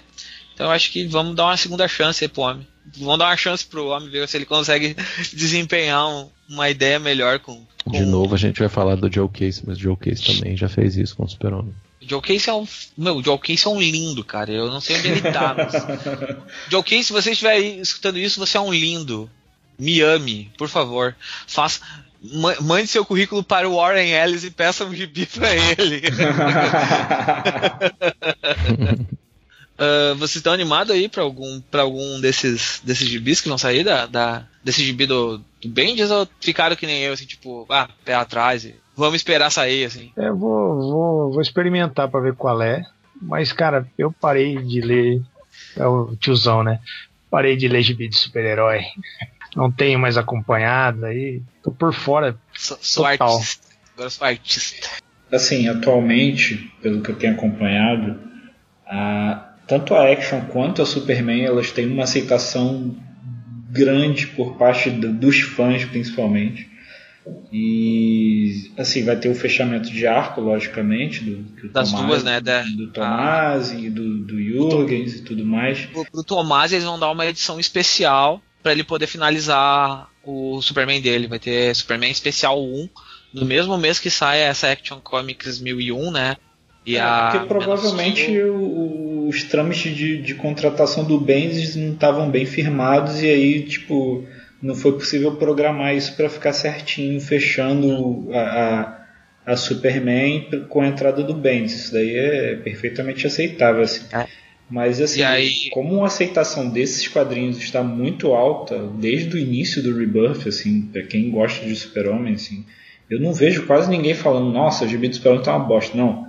Os dois a galera tem gostado muito, inclusive até os arcos mais fracos, assim. O pessoal tem, tem gostado bastante. O Bendis é um cara que, que tem, tem uma marca grande, ele carrega uma marca grande, ele atrai leitor, ele é bom nisso. Mas ele, ele tem uma responsabilidadezinha aí, entendeu? Apesar de, de, do nome que ele carrega. Porque ele está entrando num gibi que está em alta, assim, pelo menos para é, quem é leitor e quem acompanha. Então, pode ser um evento grande para os quadrinhos, para o mercado, ok, vai ser um mercado, vai ser um evento grande para os quadrinhos, para o mercado, as primeiras edições vão vender para caralho, tudo mais. Mas para quem está lá lendo Superman desde o início do Rebirth, lendo Action Comics, Action Comics desde o início do Rebirth e está acompanhando e está gostando, é uma mudança que a pessoa vai ficar um pouco meio, com o pé atrás. Vai falar, pô, peraí, calma aí, o que, que eles vão fazer aí agora? Eu tô gostando do Super-Homem do jeito que tá. Eu tô gostando do John do jeito que tá. Eu tô gostando da relação da Lois com, com a família do jeito que está. O que, que, será que o Bendis pode trazer? Então, assim, existe a entrada do Bendis para o mercado e para as pessoas que eu digo que acompanham notícia de quadrinho, mas não lê quadrinhos. E existe a entrada do Bendis para quem está lendo Action Comics todo, toda quinzena. Aquela quinzenal agora, não está quinzenal? Tá, tá quinzenal as duas. Então, e para quem está lendo toda quinzena. Então são, do, são dois tipos de pessoas diferentes aí. E eu já vi manifestação de pessoas, pô, mas o Bendis como é que é essa história, principalmente desse Enalta mais raizão, assim, que não pega nada da Marvel? Tipo, pô, mas o Bend, o que, que, será que vai acontecer com o Super-Homem? Porra, como é que vai ficar a linha e Cara, tudo mais? A, a coisa, que mais, falando, a coisa amigo, que mais me irrita. Se acostuma porque a linha vai se torcer à vontade desse roteirista. Entendeu? Então, tudo que você tem para trás, você tome cuidado, porque algumas coisas podem ficar pelo caminho aí e, o cara vai tocar o foda-se, entendeu? Então, abraça o Superman do Bendis e tem uma boa viagem. É, a gente já tem é, um dos títulos que era spin-off da, da, da revista Superman já foi avisado que vai ser finalizado, né? Que é o, que é o Super Sons, né? Que é o os filhos do Batman e do Superman. Que era outro que tá com uma aceitação altíssima, assim. Que era um título bem legal. Esse título ele vai ser finalizado e tipo ele vai começar uma outra história, nada a ver com o gibi mensal, na DC Inc, que é aquele título, que é aquela selo novo de quadrinhos que a DC lançou, né? Então vai sair um título lá. E o Tomasi disse assim: Ó, oh, galera, fiquem calmas que o Damien e o John vão continuar na, na, nas histórias. Aí logo depois o Bendis ainda tweetou, dizendo, ó oh, meu, vou usar o John nas minhas histórias, não se preocupem. Acho que o Leandro até que trouxe o, o, o tweet para mim, que eu tava. Que eu comentei alguma coisa e ele me tweetou depois, ó oh, Pablo, o Bendis acabou de tweetar dizendo que vai, que vai usar o John. Vamos ver o que vai rolar. Eu, eu, a galera já começou a falar em Young Justice, meu coração começou a palpitar muito rápido, assim, sabe? Começou um tremelique no coração. Que aí falaram, ah, imagina só, bota o Damien, o, o John e aí trazem o Wally, o Wally do Titãs e já montam uma nova trindade do, do eu, eu, já comecei a quase chorar. Eu acho que assim, para quem é, é decenalta de raiz e não conhece o trabalho do Bendis, isso que o Igor falou é fundamental. Assim, o Bendis tem meio que uma, uma, tendência a fazer a cronologia dele, sabe? Então, assim, se você em algum momento parar para pensar, mas da onde veio isso, sabe? Onde que falou antes que a feiticeira escarlate esqueceu que ela tinha filhos? Em lugar nenhum, sabe? É tipo a ideia do cara. Assim, aí a feiticeira escarlate esqueceu que ela tinha filhos. Bom, e dorme com um barulho desse. A minha história começa aqui porque eu quis. E ele falou ainda mais agora, assim, depois que o Bendis esteve quase morto, né? Teve uma. infectado por uma, por uma superbactéria. Sabe essa superbactéria e... aí? Sabe o que a gente descobriu? Foi a mesma hum. superbactéria que afetou o Morrison nos anos 90. Ah, é? Aham. Uhum. Na época do Invisível, se lembra? Do que lembra, quase morreu também. É, é a mesma um, superbactéria. Tem um arco do Invisível sobre isso, inclusive. É, exatamente. mas é, é, é, é, a mesma superbactéria que, que afetou o Morrison. O Morrison também quase esteve morto. Foi a que pegou o Bendis também. E aí, falando sobre uh, o impacto disso no trabalho dele, ele falou. Cara, onde eu vejo essa coisa mais se desdobrando no meu trabalho é na, na no fato dessa coisa ter me afetado meio que randomicamente, assim. Eu não fiz nada que, que pudesse fazer com que isso acontecesse. Aí, tipo, os médicos falaram, velho, ups, você tirou o palito menor, foi só isso. Não tem o que fazer, sabe? Ele falou que essa, essa dimensão da coisa que aconteceu com ele, ele acha que vai transbordar muito pro trabalho. O que eu quero dizer é que espere mais coisas que não necessariamente têm uma explicação na mitologia do super-homem, sabe? Tipo, Bendis falou assim, ah, aí tal, isso aí acontece. Que já é meio que o jeito dele de escrever mesmo, isso vai só ser colocado na potência de 10. Mas eu concordo completamente com o Igor, completamente. Super-Homem tá muito legal, Action Comics tá muito legal. Sabe, pra quem tá acompanhando, deve ser chato pra caralho, sabe? Porque vai sair uma equipe criativa que tá fazendo um belíssimo trabalho entrar um cara que você não tem a menor ideia do que, que ele vai fazer, sabe? A não ser que ele vai fazer um negócio muito diferente do que tá fazendo. E tá legal, sabe? Quer dizer, para essa turma que tá acompanhando os títulos do Super-Homem, imagino que essa mudança não veio em boa hora,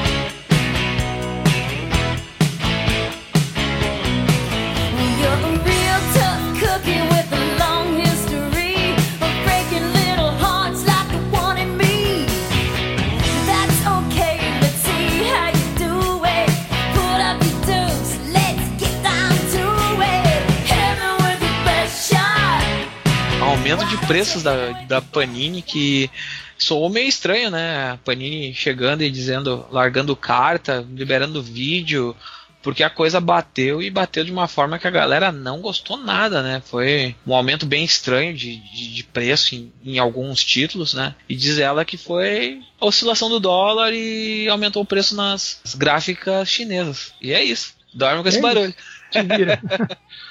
Dorme com esse barulho, galera. É isso aí, vai lá. Eu acho que é normal a gente fazer acontecerem reajustes anuais no, em qualquer tipo de, de trabalho de criação. A gente trabalha com preços voláteis, papel aumenta preço, capa aumenta preço, coisas. Tudo, tudo isso aumenta preço. Panini vinha fazendo certos aumentos em alguns títulos anuais, mas uh, 6%, 7%, 8%. Mas, cara, quando o aumento anual normalmente é 7, 6, tipo, ah, é a inflação 10%, que foi, foi ano passado, né? E ela dá uma pedrada na orelha do leitor e aumenta 40%, cara. E eles querem que o cara não reclame, eu acho, eu acho bem, bem difícil a discussão com eles após isso. Assim. para não dizer que foi desrespeitoso com, com, a galera, pegou mal pra caramba. Assim. A, a, Panini vinha, vinha sendo elogiada direto por causa das, das atitudes logísticas que tinha tomado, né, de passar a tomar conta de toda a sua de sua distribuição dentro do país. A gente já tinha. A gente fez um podcast explicando porque eles tinham melhorado, como eles tinham melhorado também a, o próprio tratamento com a galera de jornalismo, que eles tinham melhorado um pouco a divulgação, mandado melhores e-mails, estavam uh, fazendo clipping, essas coisas todas de, de publicidade, estavam começando a trabalhar direitinho com isso. E aí os caras vão e me dão um aumento de 40%. Porra, velho, é pra doer as orelhas. É, o pior é que a, a emenda, né, a, ficou pior do que o, o soneto. Eu não lembro agora o ditado, né? Mas é isso aí. Porque os caras vinham segurando, vinham segurando. E aí eles soltaram, tipo, de repente, aí criou esse barulho. Porque não tem o que fazer, cara. Eles vão aumentar, eles não vão voltar atrás, e é isso. Você que se vire, mas se eles viessem ventilando isso né, ao longo aí dos últimos meses e tal, agora você chegar e descobrir na banca que o gibi teve um aumento de 40% de uma coleção que está em andamento é meio pesado. E outra, assim, o impacto foi muito grande, tipo, em, o gibi que eles que é, é usado normalmente como exemplo é o primeiro, é o gibi, o segundo arco do Arqueiro Verde do Jeff Lemire com o André Sorrentino sim, e o sim. Maiolo. Sim. O primeiro gibi custou 26 reais, estava vendo na banca. Era, era, o preço de banca, 26 reais. Com desconto, joga pro lado, joga pro outro, pá, pá, pá, dá 18, 16. Foi aquela coisa da, coisa da Amazon. O segundo gibi saiu a 46 conto, cara. tipo, não aumentou o número de páginas, não aumentou nada. Só subiu de 26 para 46. Então, tipo, um cara que comprava um GB de 26, 22, 24 comprava dois, três gibis, com 48 reais comprava dois gibis, tu vai comprar um só agora, tem que fazer a opção de escolher um só. Eu acho que isso é meio pesado, assim, é meio difícil, porque esse ano, assim, parece que a galera abriu a porteira e começou a, a imprimir coisa malucamente, tu, tu, tu, não consegue, tu não sabe por onde começa as compras do mês. Então, esse que é o, que é o meu medo, assim, o como isso vai impactar o mercado, principalmente essas pequenas editoras que entraram na onda. Porque, queira ou não, cara, eu não acho que isso vai impactar a Panini. O pessoal não vai parar de comprar Homem-Aranha, Superman, Batman, porque os caras não pararam até hoje. É, porque acaba a, o, o, aumento de preço ele acaba impactando mais as outras editoras do que realmente a Panini, né? Porque quem Sim. compra herói, compra herói sempre. E aí as editoras, tipo assim, ah, que nem aqui nós no Comic Pod, que a gente vai lá, compra os gibis do, dos heróis lá que a gente compra todo mês.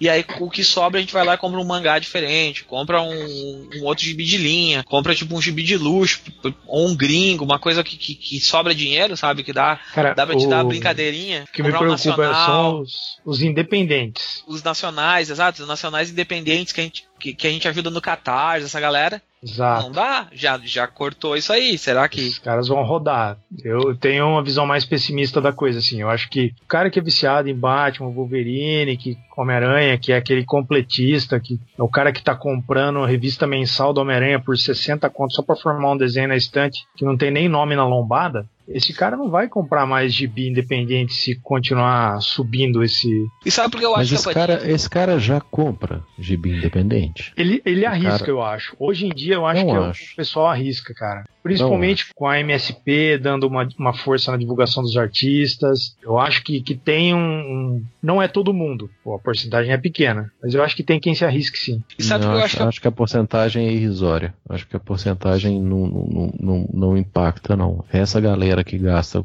com lombada não tem por que gastar com independente. Mas sabe porque independente que você compra para ler, velho. Porque independente é. é. feio. Sacou? É feio porque é, é, mais não. barato. Sim. Não, não é capa dura, não é lombada que ah, forma sim. desenho. Ah, sim. Mas sabe porque eu acho que consegue botar um do lado do outro na estante, porque cada um tem um tamanho, porque cada um tem um tamanho. Exatamente, velho. Eu, Todos eu os quadrinhos foram feitos primeiro pensando no que, que era mais barato de imprimir, depois você pensa no formato. Isso aí, isso aí é todo independente é assim. Eu acho que eles aumentaram esses preços, assim, tipo, pensar assim, ah, vão aumentar porque tem que aumentar, sabe? Eu acho que foi muito nessa, nessa onda dessa, dessas empresas que estão lançando coisas e estão botando, tipo, milhares de, de coisas no mercado com um preço alto e a galera tá lá e tá absorvendo. Porque eu ouvi uma entrevista, eu estava na entrevista, assistindo a entrevista, sabe? Tipo, eu tava sentado lá do cara e o cara tava entrevistando o pessoal da Salvati. Tava um francês, que era dono da Salvati, uma, uma francesa, na verdade, um italiano e mais a, uma tradutora e mais um cara que, que era da, da diretoria de marketing. E o, o Vinícius do Dois Quadrinhos, ele olha pro cara e diz assim, ô oh, meu, tá aí, o que, que vocês acham disso? Vocês estão lançando, tipo, a sétima coleção, vocês vocês estão lançando no Brasil, com Conan e não sei o que. Como é que vocês acham que o mercado brasileiro vai se portar, sabendo que o preço de vocês tem um aumento relativamente alto todo semestre, todo, todo, todo ano. ano. E aí eles falam assim, cara, o, mercado, o fã de quadrinho vai comprar igual. A gente sabe que a gente vai botar e eles vão absorver. O cara então, é, isso. é aí que o, o, movimento da galera falar o boicote, que eu acho que é uma palavra forte, mas eu acho que você vai ter que ser mais seletivo. Eu acho que é aí que o cara vai sentir no bolso, porque existe mesmo. Isso é claro, cara. Você tá lançando aí feijão com arroz, meu, em embalagem de ouro, e a galera, nossa, que da hora. Pô, é um gibi mensal do Homem-Aranha, daqueles que ninguém nem lembra, tá lá com a capa dura bonita, cheia de extras, não sei o que não tem necessidade disso, cara. E esse essa bolha, né, que é, é uma bolha, meu, isso vai explodir. Eu espero que exploda logo. É, a Panini devirzou, só que ela devirzou só no preço. É, não, os caras lançam tudo agora, capa dura, uns cadernado gigante que não, já não tinha espaço em casa. Meu, tô me livrando de coisa porque e não, sabe, não fica acessível. E aí vai subindo o preço, cara. O scalpo, ah, tem tiragem, não sei o que. Cara, mas sei lá. Eu acho Cara, que ó, a Panini eu... ficou mais, muito confiante, assim. Eu acho que. Porque tem um povo que é meio. O scalpo é um scalpo, cara. O scalpo sai por 120 reais o, o, o encadernado. Pois, pois é, é, que se tivesse uma capa agora... mole na banca ali, quanto que ele sairia? Ah, mas não tem tiragem. Pô, eles lançaram aqueles do, do Jorge Romero que não terminaram até hoje. Tem os outros da Vertigo que não terminaram até hoje. Dá para lançar. É que o povo quer, acha bonito ter capa dura, não sei o que, não sei o que. Mas agora vai começar a sentir o peso. Pois é, a capa dura, é igual, é igual eu tava falando antes sobre, sobre encadernado lá fora, a capa dura tem a mesma, a mesma vantagem aqui no Brasil. Porque aqui a gente não tem estrada, o Pablo sabe muito bem disso, que o Pablo trabalha com logística de transportadora, então a gente. É, é isso mesmo, né, Pablo? É. Então você sabe muito bem que não tem estrada no Brasil, e você transportar um gibi de capa dura é muito mais barato, apesar de ser mais pesado, por causa que ele não estraga, ou ele estraga muito menos. Então acaba logisticamente sendo uma vantagem. Ele tem uma saída maior. A movimentação de carga dele é bem mais fácil, tá? Paleteira, e, coisa. Cê, tem muita gente que prefere comprar o gibi de capa dura do que o gibi de capa cartonada. É, então, mas a, a, o, ponto é esse, é que a, a movimentação e tal é realmente mais mas o que tem é que o povo começou a acostumar mal, cara. Eu acho que tá, o povo tá muito mal acostumado. Não, eu, eu acho que assim. Eu acho que assim, eu, existe, eu existe um movimento, Pablo. Eu, eu acho que isso é muito claro. Existe um movimento de elitização dos quadrinhos. Acho é exatamente isso, isso que eu ia falar. Isso tá exatamente dado. isso. isso. Isso que eu ia falar. Está tá? dado. Isso aí, isso e é totalmente é, é... o discurso oposto deles quererem vender mais. É isso que não, não entra na minha cabeça, cara. Não, não mas o discurso. Eu, eu, vou, eu, vou te, eu vou te falar uma coisa que o Guilherme Kroll falou uma vez no Twitter. Ele falou assim, cara, eu tenho custo X para lançar um gibi em capa cartão, tá? E eu vou vender ele por tanto. E aí eu vou ter que vender X para conseguir chegar lá no, na margem que eu preciso. Ele falou, cartão. Para fazer capa dura, eu tenho que eu tenho que botar X mais 0,2 a, a, diferença de preço é, é, é, muito pequena. É, não, se não mas me engano, eu posso, mas eu 10 reais cobrar... desses da Panini, assim, é uma coisa Isso. pequena mesmo. É, mas eu posso cobrar, no mínimo, o dobro do valor do, do capa cartão. E com é isso eu consigo chegar. Aí eu consigo chegar a X vendendo bem menos do que eu teria de vender o capa cartão. Isso é uma. Isso quem falou isso foi o Guilherme Kroll, do, que é editor da Balão Editorial. Sim, sim. Eu já vi outras pessoas falando isso também. Esse, esse é o ponto fundamental. Esse ponto é fundamental para explicar a capa dura. Agora, não explica o aumento de preço da Panini. O que explica o aumento de preço da Panini é uma política de, de querer ganhar mais vendendo menos. Sim, Nada é, é exatamente isso. Cabeça, ah. Entendeu? Porque o dólar não aumentou desse tanto, de um ano para o outro. O dólar baixou, entendeu? na verdade. O dólar a baixou. Economia, a economia brasileira deu uma caída, deu uma caída muito grande, mas ah, os insumos para impressão não, não sofreram altera, alteração de preço tão exorbitante assim, não de 40%. Então não faz o menor sentido. Sabe? Ah, o que a Panini está fazendo é um, é um esquema de poder ah, faturar vendendo menos, ou faturar mais e vendendo menos. Eles tinham menos. certeza que ninguém ia reclamar. Cara, não sei. Eu tô vendo muita gente, porque a gente tá falando isso muito tempo depois do negócio já ter acontecido, é, né? Então a, sim, a gente já, eu já vi muita gente falando sobre o Vinícius Dois Quadrinhos é um, É, o pessoal do Pipoca Nankin já falou também, fez um. Fez um Mas isso um já aconteceu no passado e nunca tomou essa dimensão, entendeu? Eu acho Mas que nunca eles... foi desse tamanho. Isso. A única vez que aumentou o preço tão grande assim foi quando abriu passou para linha premium.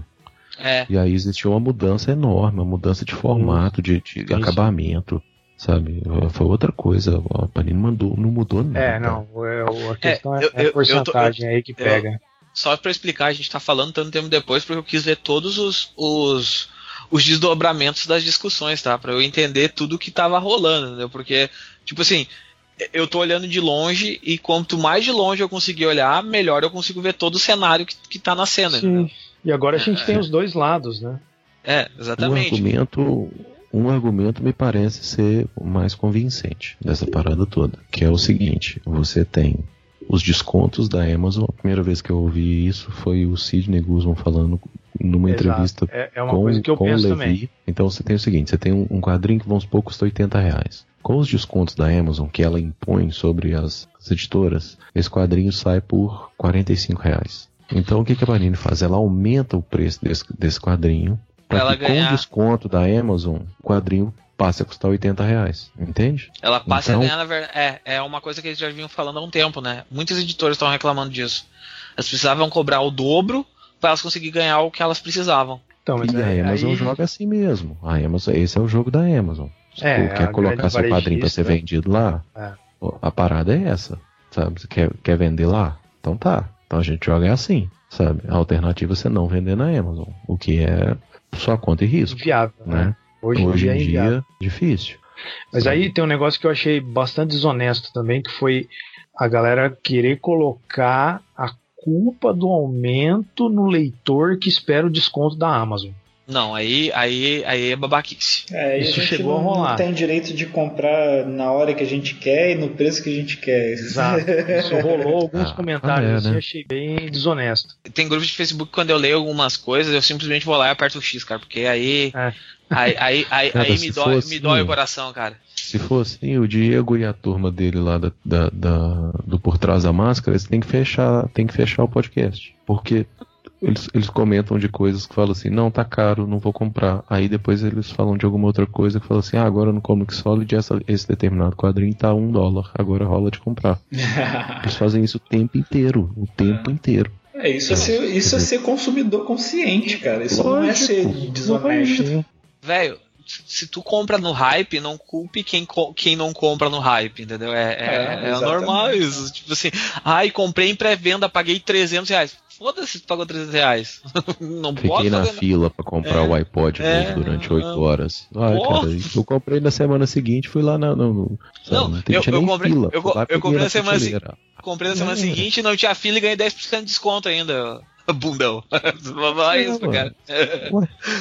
sabe? É, é é uma coisa, é uma coisa tão, isso tão baixa, sabe? Assim, cara, a gente não. E, e uma vez me criticaram, quando eu escrevi aquele texto do Era Fica Bonito na Estante, Era do Fica Bonito na Estante, teve um cara que veio e me criticou e disse cara, tu não pode medir como uma pessoa tá gastando seu dinheiro. Claro, cara, não posso. Se tu quiser comprar um milhão de quadrinhos e botar na tua estante com a lombada, cara, seja feliz. Eu vou ficar feliz por te estar Vai. comprando. É, a questão Só não é que- essa, a questão só é que, que- você tá a trabalhando que- forma sobre que- conteúdo. Exata. a- a- o, que tu, o que tu tá falando pra mim, eu entendo. Tu quer gastar, gasta, faz o que tu quiser. O dinheiro é teu, tu ganhou teu dinheiro, tu trabalhou pra ganhar aquele teu dinheiro, tu, tu, tu ganhando ele de, de forma honesta, eu não vou te criticar por nenhum motivo, entendeu?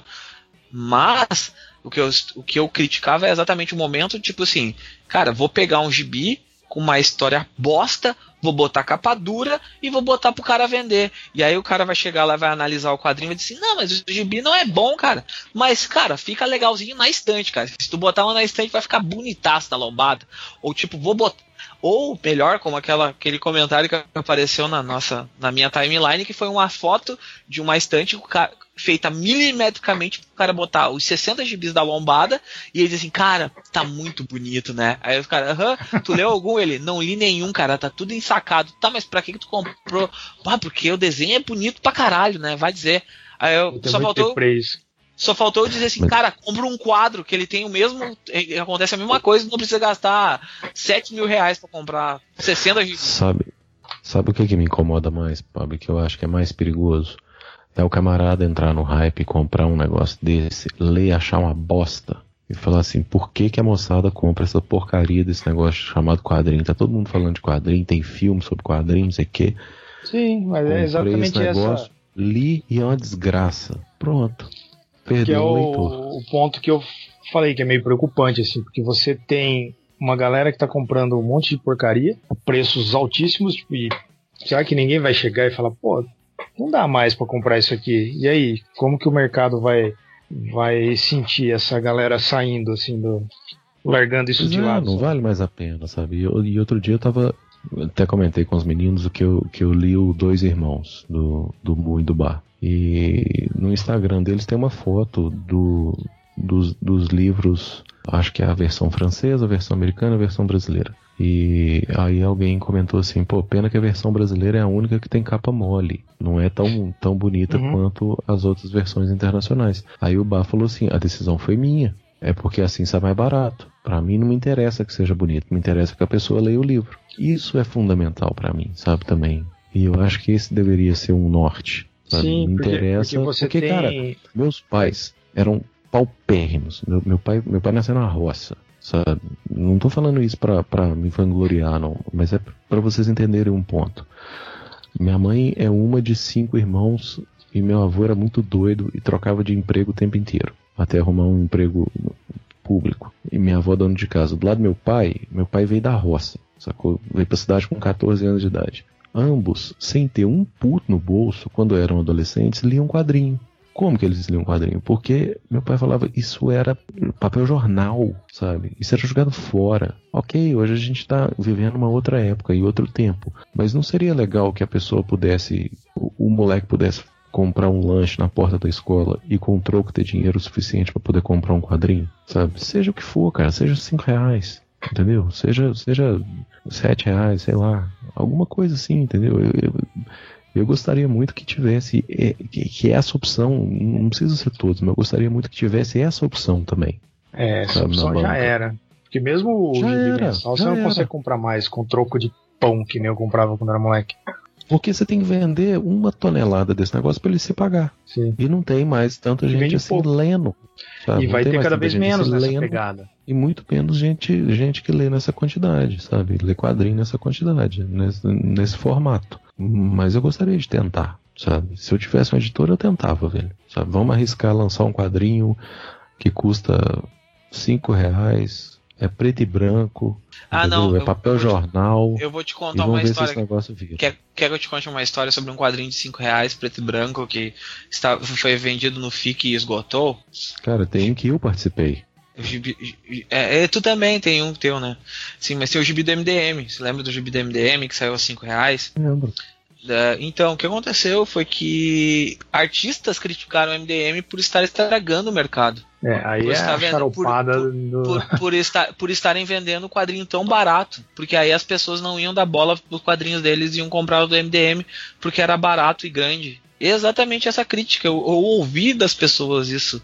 Eu li discussões sobre isso. E pois é, vocês é, têm noção o, disso, cara. O MDM é um, é um tipo um grupo de quadrinistas da internet que pegou e juntou a galera e disse: Meu, vamos fazer uma parada aqui todo mundo junto. Cara, eles não ganham um real com o bagulho, meu. Eles só fazem pra divertir a galera deles. E aí tem gente que fica mordida porque os caras venderam 3 mil gibis em duas horas. Então, sabe outro impacto negativo disso? Que foi o meu comendo, do Alan Moore. É. Segurou, é. falou, não, vou deixar pra comprar encadernado, capa é, dura, não sei o que, não sei o que. Não cara, vendeu nada. Pega o gibi na banca, não era barato, nada. era 5 pontos cada um. Foi sete, era, era sete reais cada um, se eu não me engano, seis é, reais, uma coisa assim. Seis e cinquenta era cada um. Seis e cinquenta, vinha, com os extras, vinha com os extras bonitos e pá. Eu comprei vários, eu acho que comprei dez ou doze. É, eu tenho aí todos. disseram, aí disseram que eu cancelar. Não, disseram que eu cancelar, eu fui lá e comprei a versão europeia da. da ah, é, que saiu em crer. Portugal. Aquela que saiu em Portugal. do, do New Game dessa daí. Aí eu fui lá e peguei essa edição. Porque, porra, cara, eu gastei um dinheirão do caralho lá. Vou comprar logo a edição cara logo, de uma vez, ficar que morrendo. Meu amigo tava na Europa mesmo, gastar menos. Vou lá comprei. Eu fiz, eu fiz a mesma coisa que o Pablo sem a parte de comprar lá fora. Mas foi isso, cara. Eu fui comprando, fui comprando, fui comprando, até que alguém falou assim. Até que eu li que falou que não ia lançar tudo, porque não tava vendendo. Eu falei, então boa, então não vou continuar comprando. Sacou? Então eu tenho uma coleção quase completa, mas não tá completa por causa disso. Prometer o contrário, né? Geralmente você promete que você vai completar a coleção. De repente os caras prometem que eles não vão completar a coleção. Aí eu vou continuar comprando para quê? Sabe? Uh, vai ficar incompleta mesmo, então fica incompleta onde tá, não gasta mais um puto com esse negócio. Uhum. É Eu base... sei que isso agora, assim, tipo, se a Panini mesmo já teve esse, já sentiu isso, eu acho que as menores vão começar a tomar pra cabeça. Esse pessoal que tá se arriscando com coisas mais estranhonas, assim, coisas que ninguém nunca viu e tal. Ah, um a, a, gente bom... sabe que tem editoras que, que, que botam um pau na mesa e vão lá e tentam igual, tá? Tem, tem a, gente, a gente conversou no começo do ano, né? A gente tem aquele podcast no começo do ano que eu, Leandro, quem mais, agora não lembro quem mais estava naquele podcast, Leandro. Que a gente começou a falar dos anúncios que iam que tinham pra esse ano, assim, de gibis que iam sair no Brasil. E a gente falou um monte uhum. de coisa assim, que era muito interessante, assim, que, que, que já estava tipo, no, no, calendário. Eu acho que as coisas podem começar a diminuir para 2019, porque sim, sim. A, a, agora a coisa deve, tipo assim, ah, isso aqui já está no calendário, vamos jogar o que, que, que dá para lançar. O que não der para lançar, a gente segura e vê o que, que, que vai, vai dar para rolar em 2019. Mas é, é uma coisa ruim, assim, tipo, eu acho que o, o mercado vai dar uma retraída. Vai, vai porque o mercado, pessoas... mercado não, a cena, né? Porque a gente não tem um mercado, a gente tem uma cena. Ou então acontece de, de um milagre de pessoas comprarem outras coisas. É. Mas eu acho que. que é, é, é, é, um negócio muito bacana que o Vinícius fez no canal dele, né? Foi ele um, e o Chegas num, numa, num sebo e falaram o que, que é que dá pra comprar com 120 reais. É, cara. Achei do caralho, assim. Tipo, encher a mão, não levaram nada. Porque nenhum dos dois tinha 120 reais. Mas, dá pra levar brin... seis carniças, hein? Mas a brincadeira era essa, sabe? O que, que é que dá pra gente comprar no sebo com 120 reais? Encher a mão, entendeu? Então, assim, Talvez seja, seja Não, essa e, uma. E, e, e, como, e como o Vinícius pega uma galera que é bem jovem, né? O recorte do Vinícius é uma galera bem mais jovem do que a galera que ouve a gente. Porque jovem não gosta de podcast, jovem gosta de Bruno De Luca e de vídeo, né? Ele pega um recorte e mostra pra galera, ó, galera, o caminho não é esse. Olha só, dá pra gente fazer outras coisas com, com essa grana aqui. A gente não precisa ir lá e gastar 120 reais de uma vez e comprar o, o scalpo, por mais que seja um gibi bom, tu pode ir lá na banquinha da esquina da tia e comprar 60 gibis da, da Vertigo que saíram no Brasil, que tá toda a história lá. Tu não precisa sair Sim. correndo não. E, e, tu, além disso, tu compra 5 tu compra 60 Vertigos e ainda tu leva de, de brinde, tu leva mais uns 7 gibis junto, porque tá tudo lá dentro. E aí tu consegue ler um monte de coisa, entendeu? É o é a brincadeira que ele pode que tu tá, tu tá ensinando pra galera, ó. Só tem outros caminhos para te ler essa parada que não são tão caros. Podem ser é. mais trabalhosos, mas não são tão caros e tu vai conseguir ler a história igual. Essa Ou é a versão otimista dessa história para mim é essa. Sabe? É. é a de que isso, isso vai render uh, uma busca por alternativas. A galera vai, vai, que quer continuar lendo quadrinho e que não quer pagar esses preços vai procurar outra coisa para ler.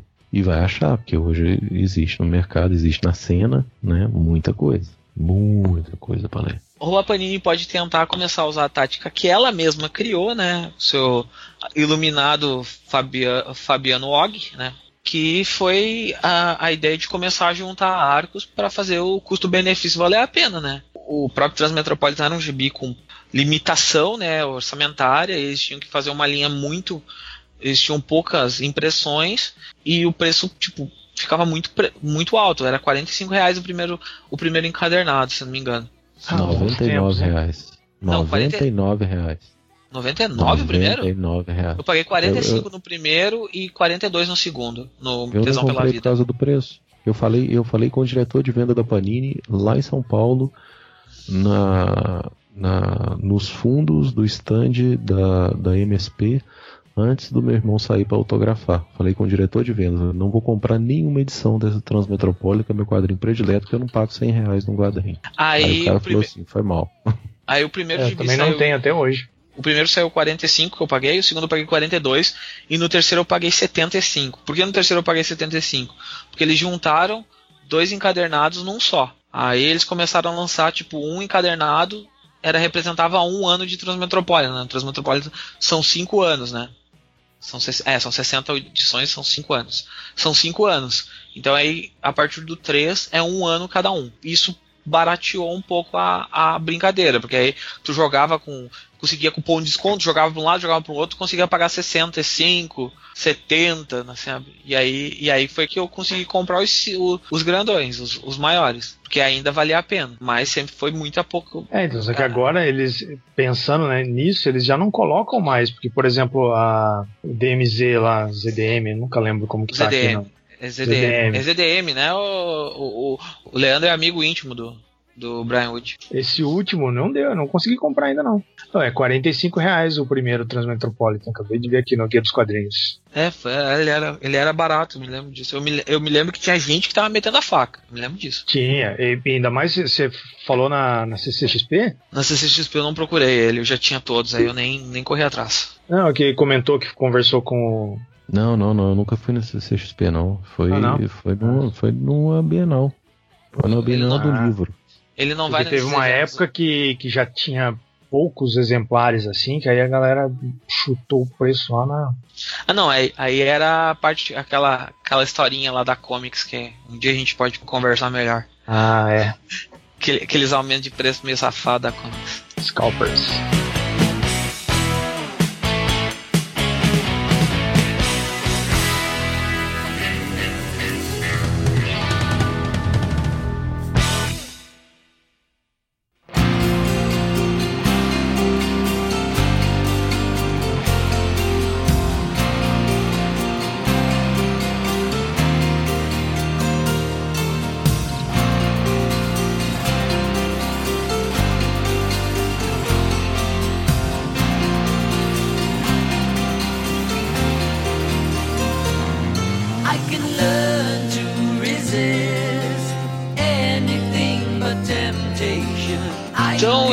Isso, né, pessoal? A gente já tem bastante assunto aí. O bom é que são todos assuntos que não, não tem resposta. A resposta fica para o ouvinte aí discutir. Sim, o pessoal discute aí, bons comentários. Me Certamente alguém vai me xingar, porque um podcast sem ninguém me xingando não, não, não tem graça. as pessoas te xingam? Sei lá, cara, acho que as pessoas devem gostar de, de, de xing, o seu xingar. Posicionamento? Eu, ele é um vendido. é, eu sou vendido. Cara, é, é Sei lá. Tá, é, Porque se for é pelo posicionamento, eu já ia comentar que isso é tudo culpa do capitalismo. E aí ó, já, já. Mais já... um, ó, mais, Cara, um, é, mais um pra ser xingado. É melhor ser xingado do que ser, ser alvo de propostas de, de sexo homossexual, que é o que o Igor recebe na internet, Não, parece cara, que eu... o dia inteiro. Eu, Pô, mas pelo menos é um elogio, cara. Igor, a única coisa que o Igor faz é receber propostas. Acabei de abrir ele tem 60, 67 perguntas. No mínimo umas 30 são sobre são alguma proposta homossexual para mim. É, o Pablo também é recordista o, disso. O cara tá apaixonado mesmo por mim, pelo Igor, eu não sei. Ah, e pelo Dico, a gente não sabe. Eu, eu acho que ele, ele deve ter criado algum fanfic na cabeça quando a gente se encontrou lá no Rio nós três, e aí ele tá viajando nessa, nesse fanfic da cabeça então é dele. o mesmo cara. É, eu acho que é. Porque, porque as perguntas são iguais até. Algumas perguntas são iguais. Então, é só que eu não respondo, eu não tô respondendo. Eu deixei acumular lá aquela porqueira, agora eu tenho que parar um dia pra responder tudo aquilo lá. Tem um monte de pergunta besta lá. Parar um dia pra aceitar todas as propostas e. É, vou, vou, vou, vou agarrar o cara dente pra, pra ver se ele faz. Viver a vida louca, encarar o Alescott, falar assim. é hoje. Mudar pro meio vou, do vou, mato, né? vou mudar pro meio do mato, vou casar com um cachorro. Uh, finalizando esse podcast, né, gente? Vocês já sabem. Uh, alguém tem jabá, né? Antes disso, de, do, do, do, meu recado final? Venda, Quem quiser aí conhe conhecer o, o meu primeiro quadrinho, é só entrar lá no Facebook, na página Carnica HQ Carniça. E lá a gente tem um pouco do processo, algumas alguns textos, tem as resenhas lá, dá para tudo concentrado lá para conhecer. A gente vende online, tem na Ugra, tem na Gibiteria e no Peixe de Luz. Peixe de Luz, é uma loja. Peixe de Luz, é uma loja de quadrinhos independentes. Do Alescote. É, só pode, eu pensei exatamente isso. Alan Scott de, de toga vendendo, vendendo bagulho assim. Com, com, com um boné de um, de um peixe dourado. Uh... Esse nome é muito Alan Scott, cara. É. é. É, sobre isso que eu tava falando. Pra quem gosta aí de filme de terror, quadrinhos de terror, eu também escrevo pro 101horrormovies.com.br. Dá uma passada lá que o site é bacana. O meu jabá é, na verdade, é uma, é uma dica gratuita, não, não precisa me pagar, não precisa me dar dinheiro para nada. É só vocês entrarem no cronha, com traço, .bandcamp.com e baixar as três músicas que saíram do single da minha banda agora.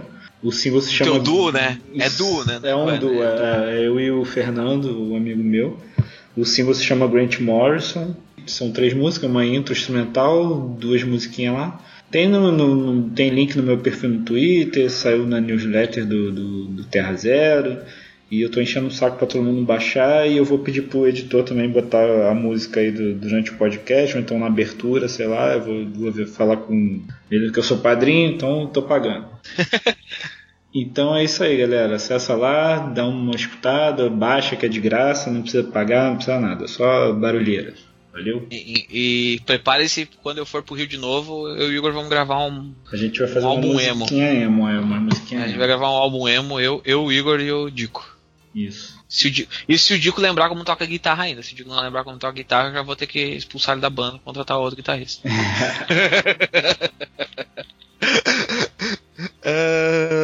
então é isso, né, pessoal? Sabem? Vocês já sabem. Uh, apoia a gente no padrinho. Eu sei que a gente tá mais ou menos parado, assim. Tem padrinhos que estão bombando de dinheiro, mas a gente é um padrinho mais calmo, mais, mais sucinto, uma galera mais que trampa no amor. Padrinho arte, é padrinho, é, é padrinho. É, Padrinho moleque, moleque, padrinho, padrinho toque moleque, me Exatamente. A gente tá aí, então, um pouquinho, 5 cinco, reais, 10 reais. A gente não pede muita grana, entendeu? Tipo, 5 pila é o dinheirinho da, do pãozinho, assim, de vez em quando lá. Aquela, daquele gibi. Aquele gibi que você não vai poder comprar com 5 reais. Não vou comprar nenhum formatinho mais, cara. Não vai comprar nenhum formato, manda pra nós. Bota na gente aí que a gente te manda toda semana alguma coisa. Tem sempre uma discussão bacana. A gente tá melhorando aí o servidor, a gente tá começando a. A gente tá contratando editor de vídeo, a gente tem coisa pra caramba pra pagar, então ajuda a gente pra gente continuar mantendo o site no ar, conseguir chamar mais o, o Leandro, pro Leandro participar, porque o Leandro, o Leandro tem que ser pago. Não, vocês não ouviram agora que disse que tem que pagar pra, pra trabalhar, né? Então, isso aí, cara. Ajudem a gente, Ninguém comprem nunca na pagou, não, mas. É, mas, mas a gente vai pagar um dia. Mas, co comprem na Amazon lá, a gente. Uh, essa comissão da Amazon a gente usa também para fins, pra fins do site, para manter o site no ar, pagar, ajudar a pagar servidor, ajudar a pagar editor. Tem vezes que o padrinho não fecha, a Amazon entra junto e paga uma parte. Então, é, ninguém gente... vai pro Caribe com esse dinheiro. É, não, não esse, esse, dinheiro é só para usar pro site, então compra seu gibi lá, pega os descontos, aproveita, faz as compras, a gente ganha bem pouquinho, mas ajuda pra caramba no fim do mês. Uh, e aproveitem e sigam, sigam a galera no Twitter aí, eu não sei quem é que tem Twitter, mas sigam a galera no Twitter, batam papo, uh, divulguem a gente, a divulgação ajuda pra caramba, deem, deem estrelinhas lá no, no no iTunes lá, bota cinco estrelinhas, diz porque vocês gostam do podcast, isso aí sobe a gente no ranking, tem um monte de parada. Se vocês não precisam ajudar só com dinheiro, você pode ajudar de diversas formas possíveis e de qualquer forma é bem-vinda para tentar manter o Terra Zero crescendo e o Comic Pod também. E eu acho que é isso, né, pessoal? Boa semana para todo mundo. Uh, espero que vocês tenham gostado do podcast e até semana que vem. Beijo. Até mais.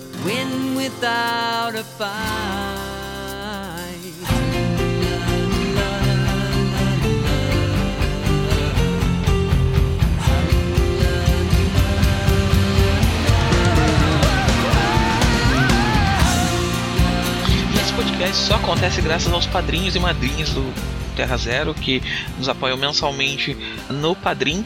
Mas esse agradecimento é especial para a categoria de 30 e 50 reais, que são o Luiz Alberto, a senhora Morcelli, o Igor Tavares, o Juliano Souza, o João Paulo Luranque, o Saldanha, o Senna, o Sami Newton Amorim, o Castilho, o Will Almeida, o Alexandre Dias Cavalcante e o Xixagara e o Vitor Hugo Refundini.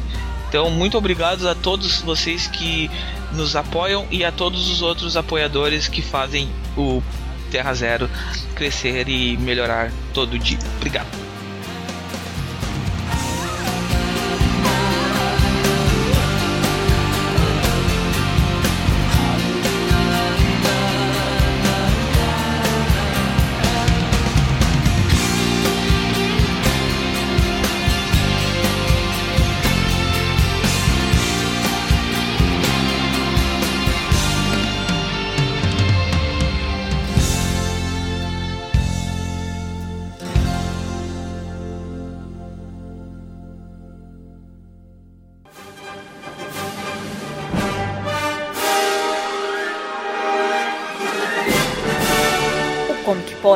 Podcast do site terrazero.com.br.